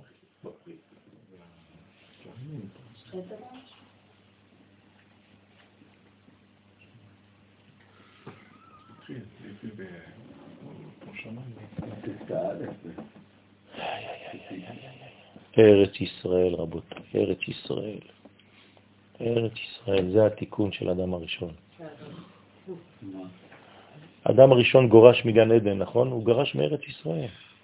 חזרה לארץ ישראל ולקיחת הפירות בארץ ישראל, כמו שאנחנו עושים היום, זה התיקון הכי גדול. אבל הוא לוקח את זה בארץ ישראל. זה שאני אומר לך, הוא גורש, עכשיו אנחנו לוקחים את זה ונשארים. זה התיקון. חזרה לארץ ישראל זה התיקון של אדם הראשון, רבותיי. זה מעשה עליון. כן. זה לא חשוב להיות ישראלים. יש ישראלים שלא מבינים מה הם עושים. זה לא רק גיאוגרפיה. הם לא מבינים את התיקונים האלה. הם לא מבינים את החשיבות הזאת. יש ישראלים שגרים בברלין, אז מה? הם גם קוראים לעצמם ישראלים. יש תוכנית רדיו כל הזמן עם איזה אחד שמדבר עם כל מיני יהודים בעולם, בלילה. שלום, מי אני מדבר? עם אבי, איפה אתה גר? בלוס אנג'לס. כן, רציתי להגיד לכם שאני כבר 25 שנה בלוס אנג'לס. אז נו, אז תספר לנו על רעידת האדמה שהייתה אתמול, כן, אמרו לנו פה בקהילה. מה אתה עושה? מה אתם עושים? ששם יש פירוד בין החסד לגבורה, חז ושלום. זה בדיוק העניין של האכילה. וצריך לתקן את זה.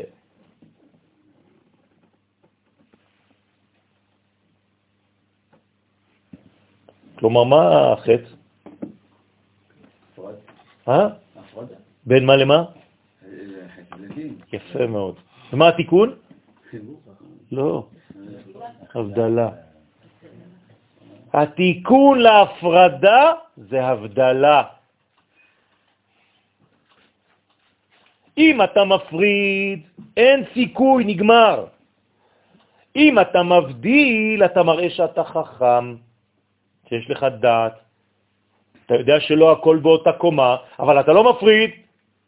אמרתי לכם כבר, אם אתה מפריד את השבת מימות החול, תדמיינו לעצמכם שבהבדלה אתה אומר, המפריד בין קודש לחול. אללה יסתר. וכולם הולכים למות, כי הפרדת את הקודש מהחול. המבדיל בין קודש לחול, בין אור לחושך. מה זה מבדיל? יש קשר ביניהם. מתי אני יכול להבדיל? כשיש קשר. אחד מהתלמידים שאל אותי השבוע, אתה היית בשיעור? שבוע, שאחד אומר לי, כן, אבל הקדוש ברוך הוא יותר גדול מאיתנו. אמרתי לו, אתה לא מתבייש? אתה משווה בין דברים שאי אפשר להשוות? מה אתה, מה אתה עושה השוואות כאלה? אפשר להשוות רק בין דברים שאפשר להשוות ביניהם.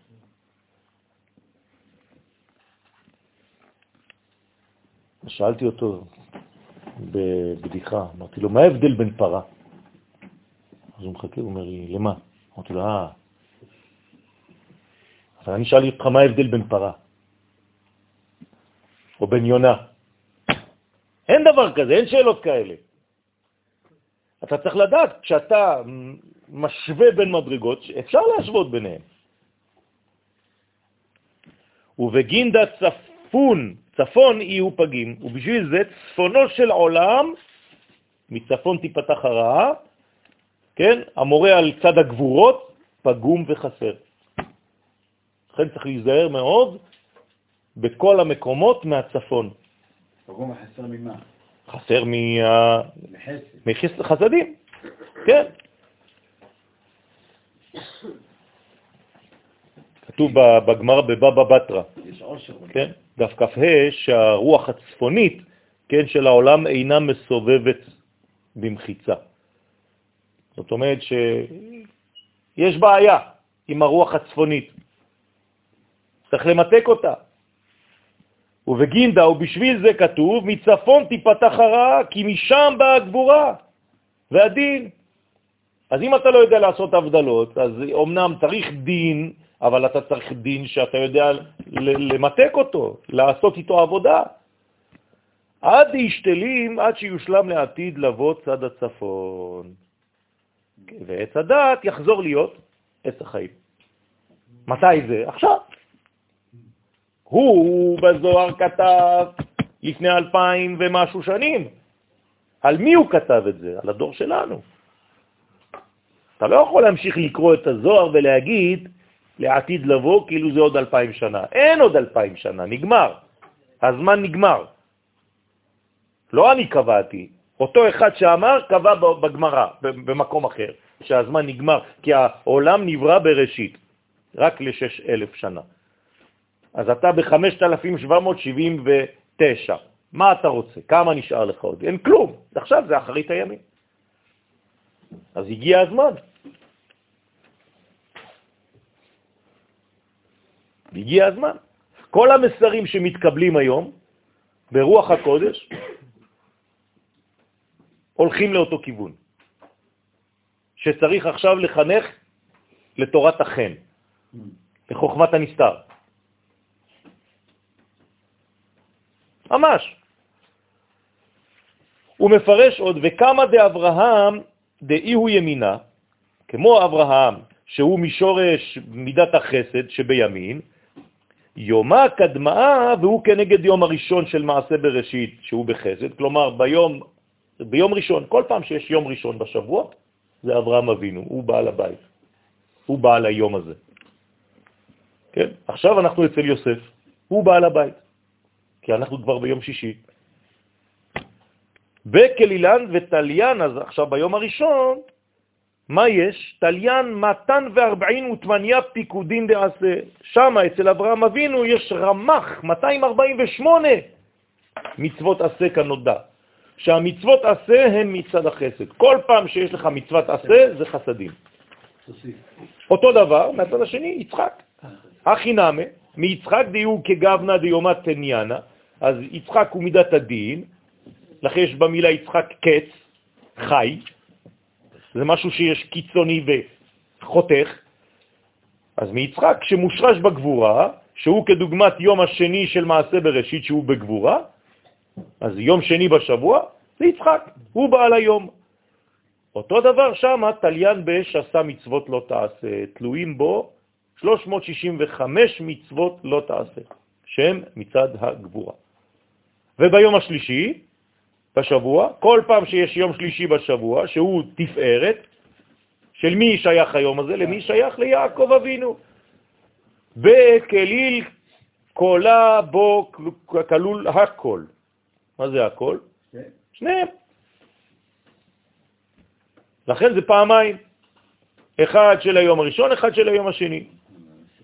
כי מיני תליין פקודין נעשה ולא תעשה כעין וין בעת כלה.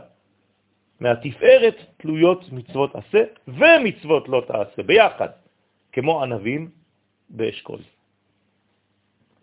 כן, לכן כתוב אין והגפן, בעין והגפן, דבר נאה ומתקבל. כשיש איש ואישה שמתחתנים, זה מה שאומרים להם. כשהוא חסדים והיא גבורות, ועכשיו הם הופכים לתפארת. רוצה לומר כי התורה בכללה היא מצד התפארת הכוללת גם חסדים וגם גבורות. לכן בו כלולות כל תרי"ג המצוות. חשוב מאוד להבין את הסוד הזה. מידת התפארת כולל הכל. השתבח שמו, סיימנו תיקון 41. כן. ישראל זה, כבר מדרגה של תיקון. בינתיים אנחנו ביעקב, אחרי שיעקב משתכלל וגדל, אז באמת הוא הופך להיות ישראל. זה נכון. בסדר? אז אה, ברוך אדוני לעולם, אמן ואמן. ואנחנו עוברים בשמחה ובששון לתיקון 40 וטרן. בסדר? בעזרת השם. תיקון מ"ב. או, כן? זאת אומרת שאנחנו עכשיו בתיקון רציני מאוד.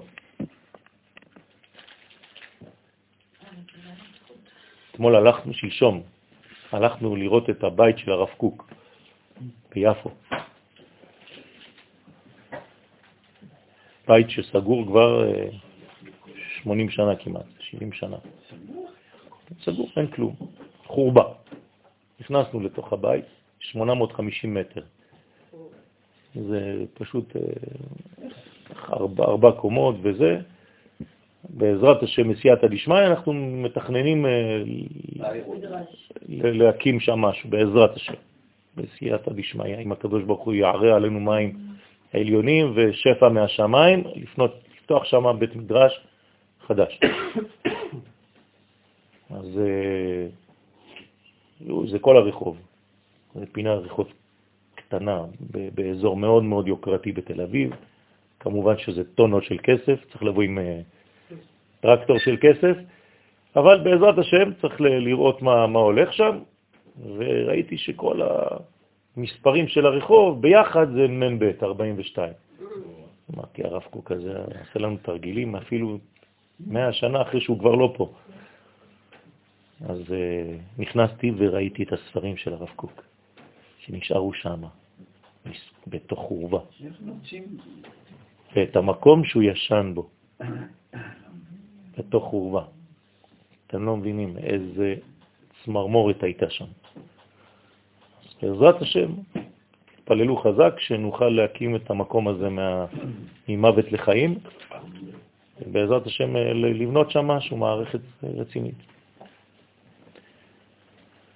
נו, תתפללו, תכוונו.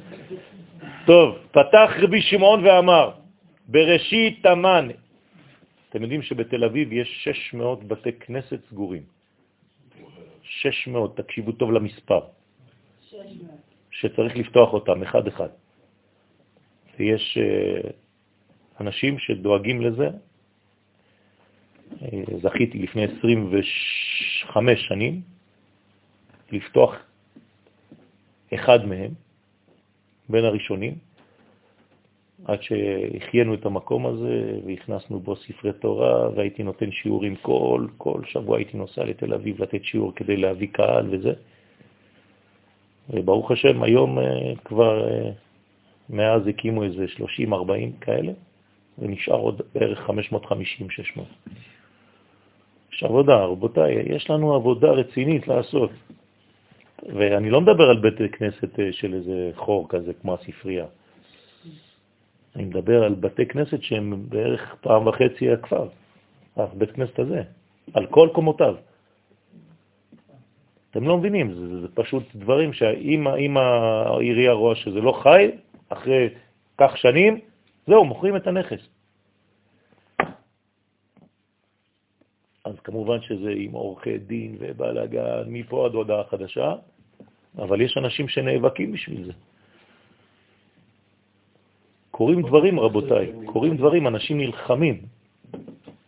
יש בתי כנסת שנמצאים באזור הזה, כן. שהאריתרטים נמצאים, ויש שם איזה שני אנשים, אני יודע, לפחות עשרה בתי כנסת באזור של תחנה מרכזית, כאבן שאין לה הופכים ממש כאב לב. נו, אני אומר לך, יש 600, 600. אבל בעזרת השם אנחנו לאט לאט מתחילים. פתח רבי שמעון ואמר, בראשית תמן איש, במילה בראשית, גנוז איש. יש איש בבראשית. כן, האיש הגנוז בבראשית. הרומז על התפארת. מי זה האיש? זה הקדוש ברוך הוא נקרא איש. לא רק איש מלחמה, איש. דאית מרבה, שנאמר בו ויעקב איש תם, איש שלם. שיעקב היה בתפארת הנקרא איש, ודא יומה תליטאה, והוא כנגד היום השלישי שבתפארת. כלומר, במילה בראשית יש מילה איש שרומזת ליום השלישי בשבוע כבר, שהוא השלישי של שבעת ימי הבניין. הוא מפרש, דהת תלת אומנין הבו עד הכה, שהרי שלושה אומנים היו עד כאן בששת ימי בראשית. היום הראשון, יום הקדמה שבחסד, אז ברא את הקטר דרך החסד, את חמישה חסדים שהם חמש פעמים אור הנזכרים ביום הראשון של מעשה בראשית. אחרי זה היה היום השני, יום התניאנה, היום השני שבגבורה ברא אבא, שזה חוכמה, ששם שורש הגבורות, בכוח הגבורה, חמישה רקיעים שהם חמש גבורות הנזכרים ביום השני של מעשה בראשית שראינו עד עכשיו. בסדר? כי הגבורה דעתיק מתלבשת בחוכמה דעריך, לכן זה גבורות. ועכשיו אנחנו ביום השלישי, ויום התליטאה, יום השלישי, כל זה במילה בראשית, כן? השלישי הוא שהוא בתפארת, בראה בינה. אז מי ברא את היום השלישי? הבינה. דרך התפארת את המלכות הנקראת יבשה וארץ. כמו שכתוב, ויקרא אלוהים ליבשה ארץ. כלומר, צריך להפוך את היבשה לארץ, לקרוא לארץ. כי אם אתה תשאיר אותה יבשה. היא תתייבש. איך אתה הופך יבשה לארץ?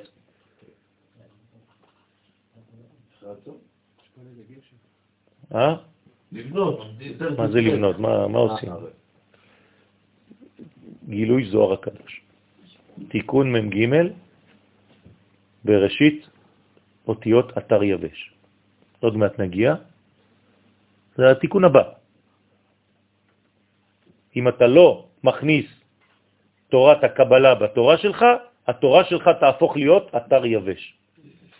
חז ושלום, ככה אומר הזוהר. ובגלל זה מה יבוא לעולם, חז ושלום? כל מה שאתם לא רוצים.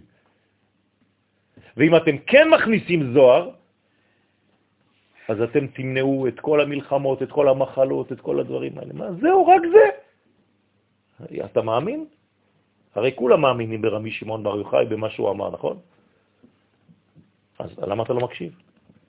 פעם נתתי את השיעור פה, אומרים לי, לא, לא, אבל הוא לא מתכוון לזה, אל תגיד לנו דברים כאלה. לא, הוא לא מתכוון, הוא סתם כותב, הוא לא מתכוון לכלום. כמה הקדוש ברוך הוא לא מתכוון בכל מה שהוא כתב, סתם.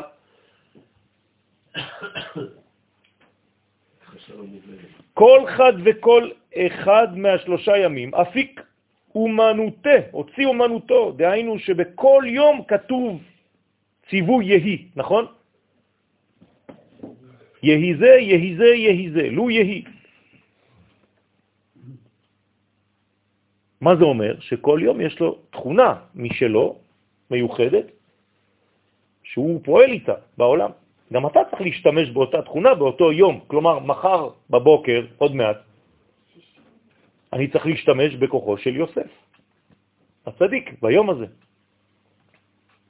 אז אני צריך ללמוד על יוסף, מה הוא עשה בחיים שלו, ולהכניס את כל מה שאני יכול מהתכונות של יוסף ביום שישי, לפני שאני ניגש לשבת. ואחר כך הייתה עשייה, והציווי וכוח הבריאה היה מקטר חוכמה הבינה לשלושה ימים ראשונים. נכון? הבנתם, נכון? קטר היה ליום הראשון, חוכמה ליום השני ובינה ליום השלישי. שם סוד חסד גבורה תפארת. אז אם אני לוקח את זה בספירות, אז יש לי קטר, חוכמה ובינה, שכל אחד נתן בעצם לחסד, גבורה ותפארת. חוכמה, כן, קטר, חוכמה, בינה.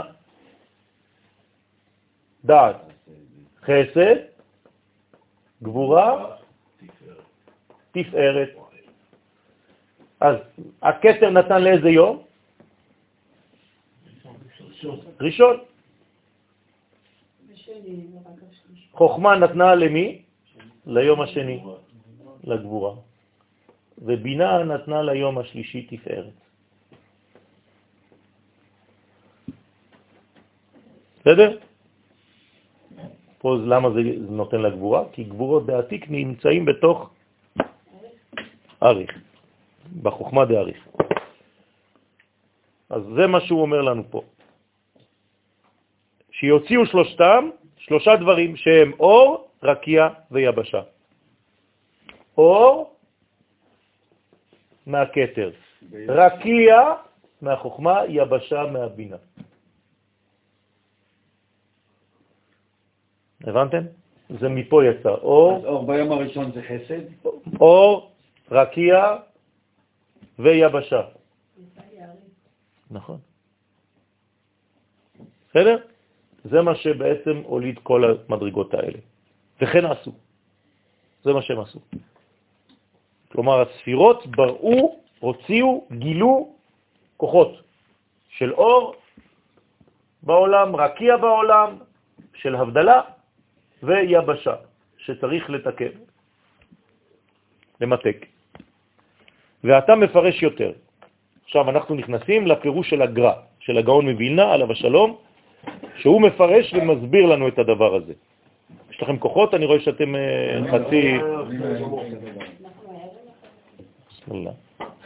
רק שאלתי.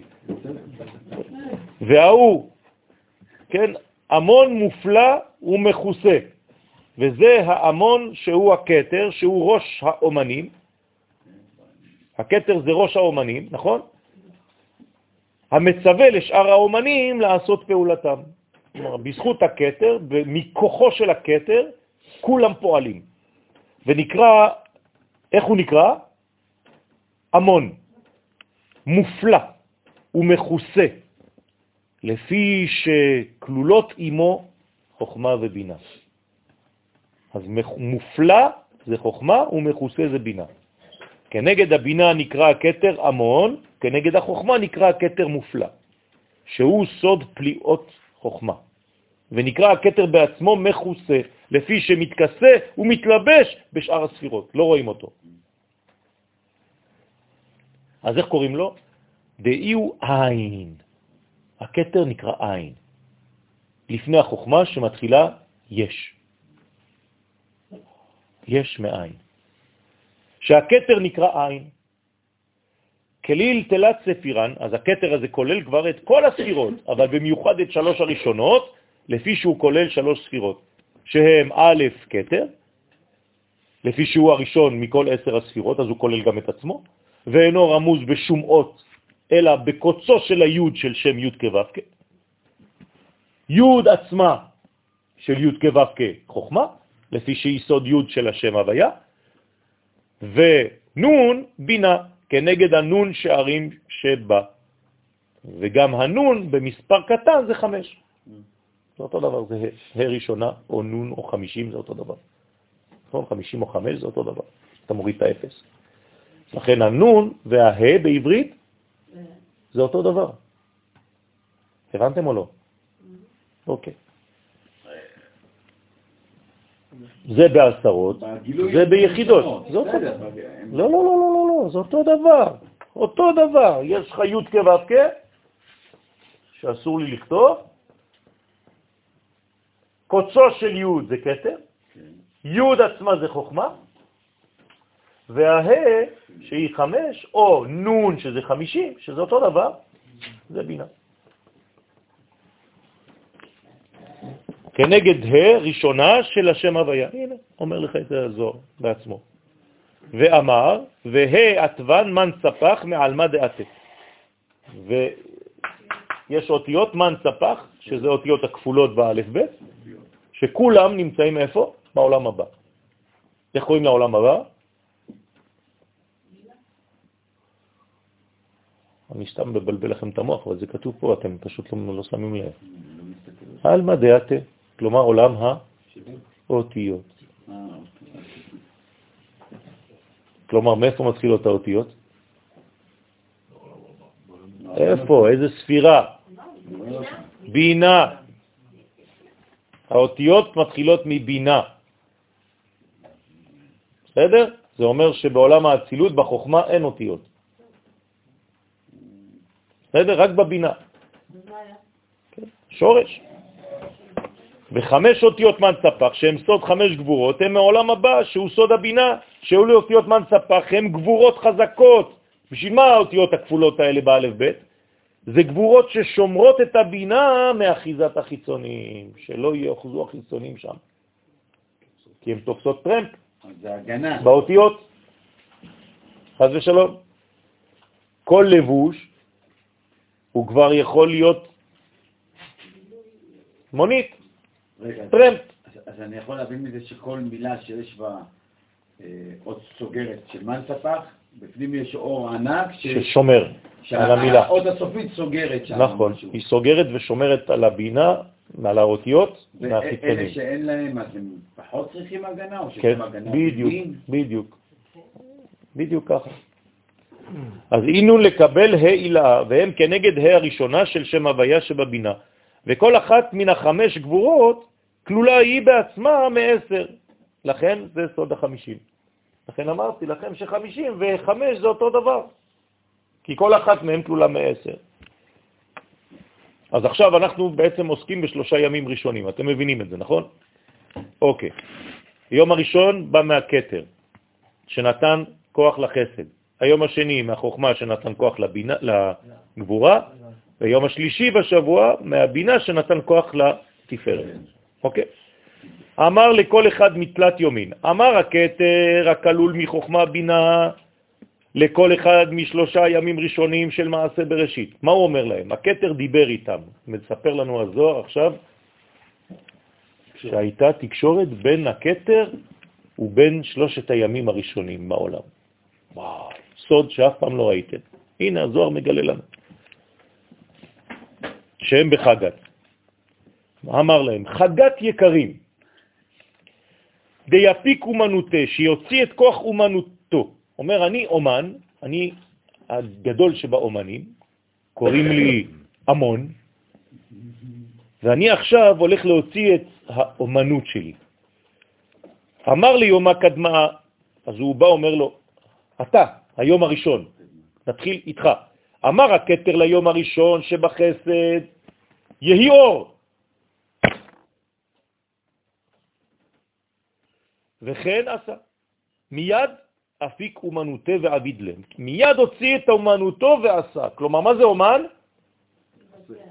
מגלה את מה שיש בשורש, בתוצאה. אמר יהי אור מיד ויהי אור. הדאו דכתיב זה שכתוב ויהי אור. ונזכרים ביום הראשון חמש פעמים אור. כלומר. הוא ירח חמישה כדורים. טה-טה-טה-טה-טה. טה. כן? כנגד חמישה חסדים. וכן ביום השני אמר החוכמה, כן? בכוח הכתר, תמיד הכתר מדבר, אבל הוא אומר עכשיו לחוכמה, תגידי ליום השני, שזה גבורה, שיוציא את הרקיע.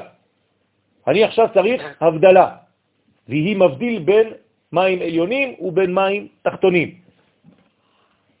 ואז אותו דבר יצא. ביום השלישי אומר הכתר למי? לבינה. בכוח הכתר לתפארת, תגידי לתפארת שיוציא את היבשה. והרי כבר פירשו החברים דלת הוויה אלא על ידי עשייה, שאין הוויה מן כתר חוכמה ובינה, אלא על ידי עשייה של חסד גבורה תפארת. כלומר, כשאני מתייחס לכתר חוכמה ובינה, אני בעצם מתייחס לחסד גבורה תפארת. איך קוראים לחסד וגבורה ותפארת בתורה? אברהם, יצחק ויעקב, נכון? למשל, או יום ראשון, יום אחד, יום שני, יום שלישי. כשאתם אומרים בעמידה, השם שפתי תפתח ופי יגיד תהילתך. ברוך אתה השם אלוקינו מלך העולם, אלוהי אברהם. מי זה אלוהי אברהם? חוכמה, לא חסד. אלוהי אברהם, לא אברהם עצמו. אלוהי יצחק, אתה צריך לכוון על בינה. ואלוהי יעקב, או לפי מה שראינו עכשיו, הפוך, בסדר? אם אתה לא מכוון לזה, שבעצם כשאתה אומר אלוהי אברהם זה חסד שעלה למדרגה של קטר, שגבורה עלתה למדרגה של חוכמה, לצורך העניין לפי הסדר הזה, והתפארת שעלתה לבינה, אתה לא מכוון. זה מה שעושים חכמי הקבלה. זה- היה לי קשה מאוד, שאני לא הבנתי, כאילו, כמה. אלוהים יש? שזה אותו אל אחד של עוד פעם, אתה צריך להבין. שכל מדרגה היא כאילו שולטת על המדרגה התחתונה. אבל עדיין זה לא אצילות. לא, זה, מה זה אלוהות? זה שליטה על. גם בית דין נקרא אלוהים, גם משה נקרא אלוהים ביחס לאהרון. כל מדרגה שהיא עליונה נקראת אלוהים במדרגה התחתונה. זה לא אין סוף ברוך הוא, אנחנו לא מדברים על זה עכשיו.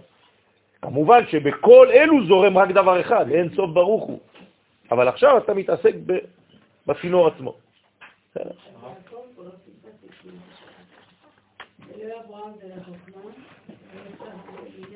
עוד פעם, אמרתי לפי הסדר שלנו עכשיו, זה לא ככה. כי אמרנו שחסד פה זה כתר. בסדר? אז לא להתבלבל. בגדול, כן, אלוהי אברהם זה חסד, אלוהי יצחק זה, זה בינה, ואלוהי יעקב דעת. בסדר? כן, הייתה שאלה. כן. איך זה שבעצם הגבורה מתייחסת לחוכמה?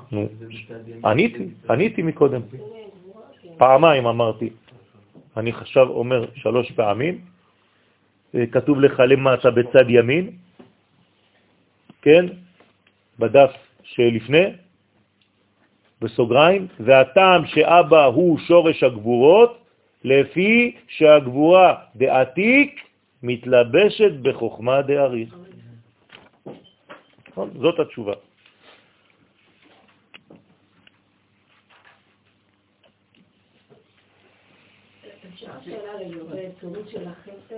של מה? כן. איך אנחנו מתפרדים את החסדים? שם הוויה, כל אחד שם הוויה אחד. חמש פעמים שם הוויה. אוקיי? מה, מי, מה, מו?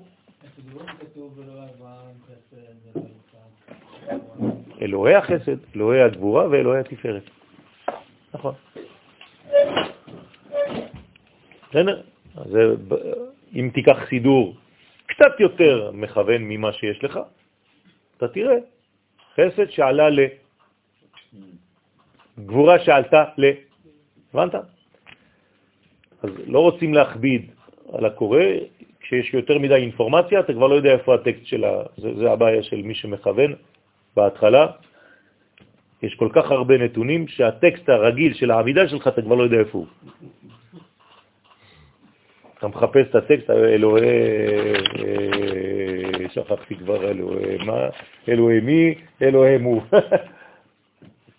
כן. כן, נכון. אז מי שלא עושה את זה, שלא יעשה את זה סתם.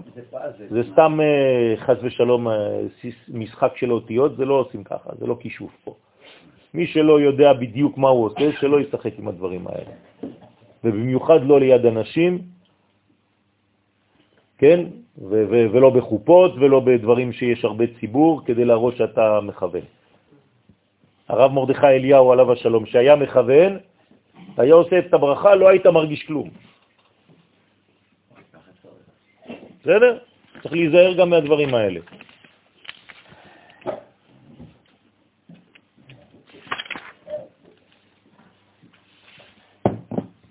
אז לכן, הדאו דכתיב זה שכתוב היהור, אז כל, כל אחד ואחד, כנגד חמישה חזדים. וכן ביום השני אמר לחוכמה, גבורה שיוציא רקיע. ביום השלישי, להוציא את היבשה. והוקמו, הרי כבר פירשו החברים, דלת הוויה אלא על ידי עשייה. אין הוויה מן קטר חוכמה ובינה, אלא על ידי עשייה שם חגה. הוא מפרש יותר ואומר, עכשיו אנחנו נכנסים קצת יותר לעומק. א' של העין, איזה ספירה זה? קטר. אל תגידו אחרי, כבר שכחתם. כן? אם אתם לא עונים מיד, זאת אומרת שאתם מחכים שמישהו יגיד כדי לומר. אוקיי, אז אני עושה לכם לפעמים מכות חשמל. אל תזייפו פה. אז אמר א' מן העין, שהוא הקטר כנזכר, דהבה פרח באוויר, היה פורח ומתעטב באוויר שהוא סוד הדעת. כלומר, הקטר מתלבש כדי להתגלות בעולם שלנו בדעת. הקטר והדעת זה כמו אחים. זה נקרא קטר עליון, וזה נקרא קטר תחתון. ההבדל ביניהם זה שהכתר העליון לא מתייחס מספיק לתחתונים, אז יש לו מישהו שיעזור לו, הדעת. אז כל פעם שאתה אומר דעת, בעצם זה מה זה? כתר. לכן לפעמים אתה מדבר על הדעת, זה כתר של כל זה.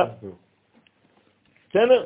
אז הפיק אור, ואז הוציא הדעת בכוח הכתר את האור, שהם סוד חמישה חסדים שבדעת הנמשכים לזון. זאת אומרת, אני עכשיו מוציא אור בשביל מה? בשביל לתת, לתחתונים. כן, אבל אתה הזכרת שהחסד, שהאור הזה הוא חמישה חסדים. נכון. זאת אומרת, אור בא לידי ביטוי בחסד, בנתינה, כן, כן. בחמש הוויות, יכול להיות גם בגבורה. הרי יש בדעת גם חמש כן. גבורות, בינתיים לא התייחסנו לזה. גם זה אור. מה זה כלי? לא, אבל זה חסד של חסד, זה חסד של גבורות, חסד של תפארת, חסד של... אה, לא. לא. אז למה אני לא לקבל לא. חמש? עוד פעם, יכול להיות גבורה שבחסד, לא חסד שבגבורה. זהירות. למה אין בגבורה חסד?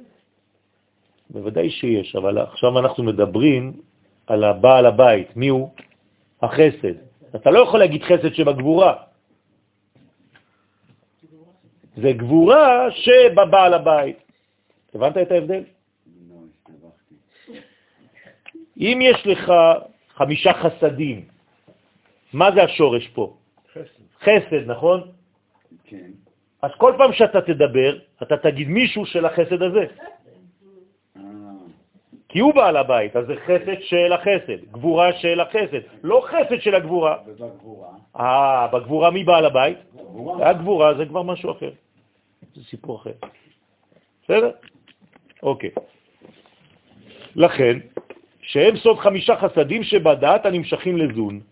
אז י' אפיקרקיה, י' של העין, שאין החוכמה הוציאה בכוח הכתר את הרקיע, שהיא, החוכמה, כן, הוציאה בכוח של הכתר את הרקיע, ונון מן העין, אפיק יבשה נון מן העין שבבינה, הוציאה ותקנה על ידי התפארת את המלכות הנקראת יבשה. זאת אומרת, המילה עין תקנה מה? אור, רקיע ויבשה. במילה עין, כלומר הכתר בעצמו הוציא את כולם. עכשיו הוא הסביר לך את זה באותיות. האלף של העין, היוד של העין והנון של העין. אוקיי? כי עיקר המוחין דאימה הם לתיקון ובניין המלכות. בסופו של דבר, למה זה צריך להגיע לנון? כי אני חייב להגיע למטה למלכות, זה מה שמעניין אותי. לכן במילה עין יש א' שהיא ההתחלה, ויש נון שהיא בעצם הכי למטה. זה אומר שהעין שהוא קטר, הוא כולל את כל הקומה. רק במילה עין כבר. בסדר? ולכן כשזה יגיע למטה, למטה, למטה, למטה, העין יהפוך לאני. זה אותן אותיות. ולכן המלכות, איך קוראים לה בקבלה? אני. בסדר? והיש הראשון, איך קוראים לו? אתה. החוכמה, קוראים לה אתה. אני ואתה, נשנה את כל העולם. אמרו את זה לפניי, כלומר, בקטר, לפניי. לא משנה, שם אין שינוי. אני ואתה נשנה את העולם, אני אומר לך. איזה נביא זה היה, אתה מבין? נביא שיכור. כן. נע ונד תהיה בעולם. נעד נד, נעד נד. לך עלה, עלה ורד. מה למעלה, מה למטה? רק שני דברים, אני ואתה. מי כתב את זה? ביאליק. לקח את זה מתורת הקבלה. אתם חושבים שזה סתם איזה משורר לאומי? אנשים לא מבינים כלום. כי מצד אימא, זה כל הספירות זה אותו דבר, רבותיי. יונתן הקטן רץ בבוקר לאן? למלכות, לגן. הבעיה מה קרה? הוא טיפס על העץ. איזה עץ? עץ הדת, במקום לטפס על עץ החיים. והוא חיפש שם אפרוחים. הוא היה צריך לחפש מה? אנשים. אפרוחים זה עדיין בני בנים קטנים שלא גדלו. כלומר, במקום לקחת את עץ החיים, הוא לקח את עץ הדעת. אוי ואבוי לו, לשובב. עשה חור. איפה? בספירת היסוד, במכנסיו. אני לא צוחק, אני לא צוחק, רבותיי.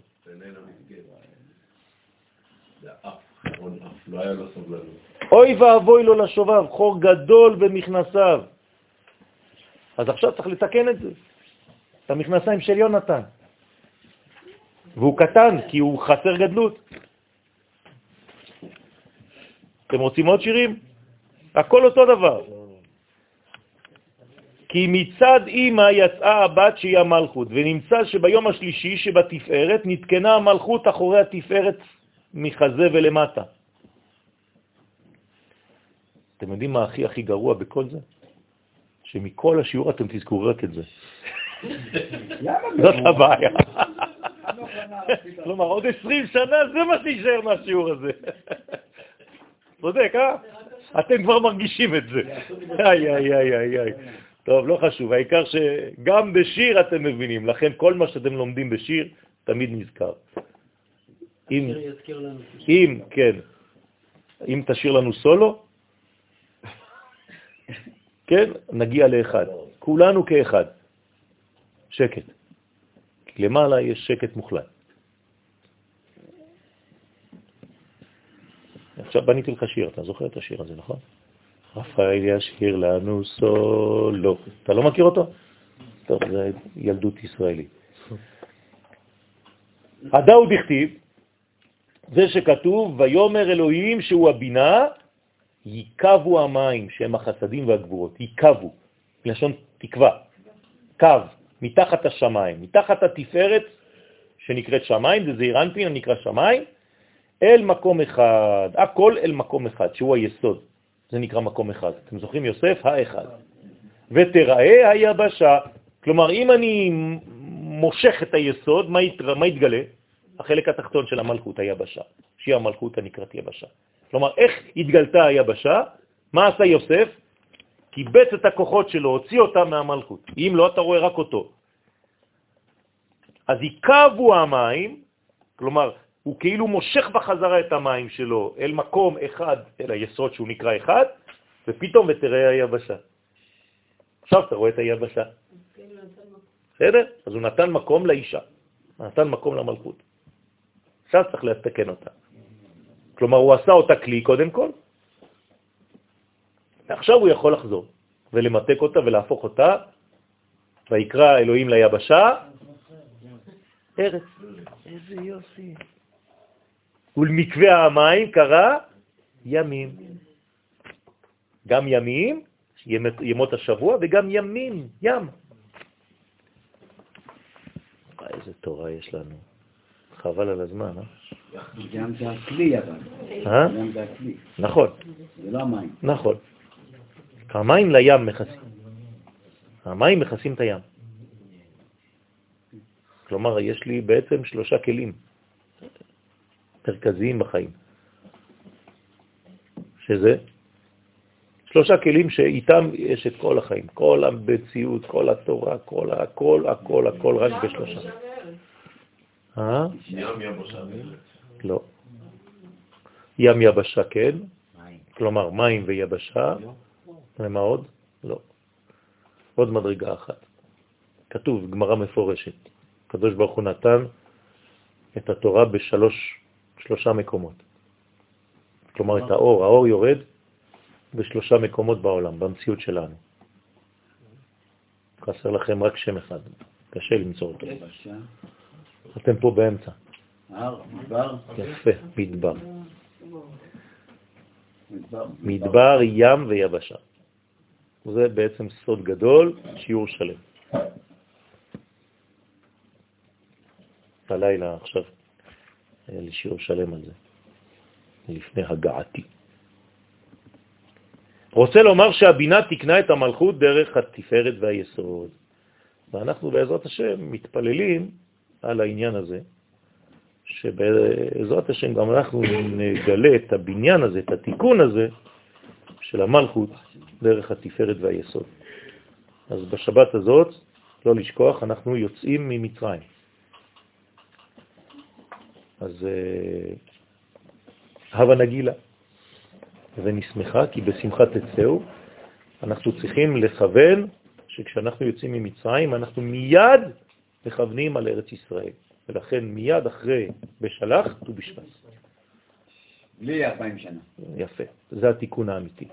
תכוונו בפרשת בשלח, כן, מה יש בפרשת בשלח? תביאמו ותתעמו. הנה, ט"ו בשבט רמז, בהר נחלתך. מכון לשבטך פעלת השם. מקדש השם כוננו ידיך.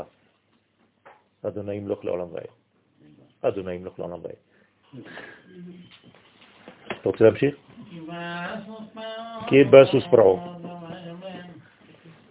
שבת שלום וגאולה שלמה, אמן כן יהיה. רבה לך, רבנו.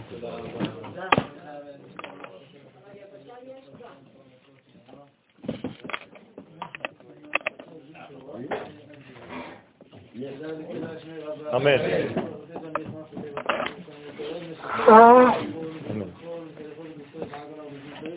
אמן. יש מרבה מברך.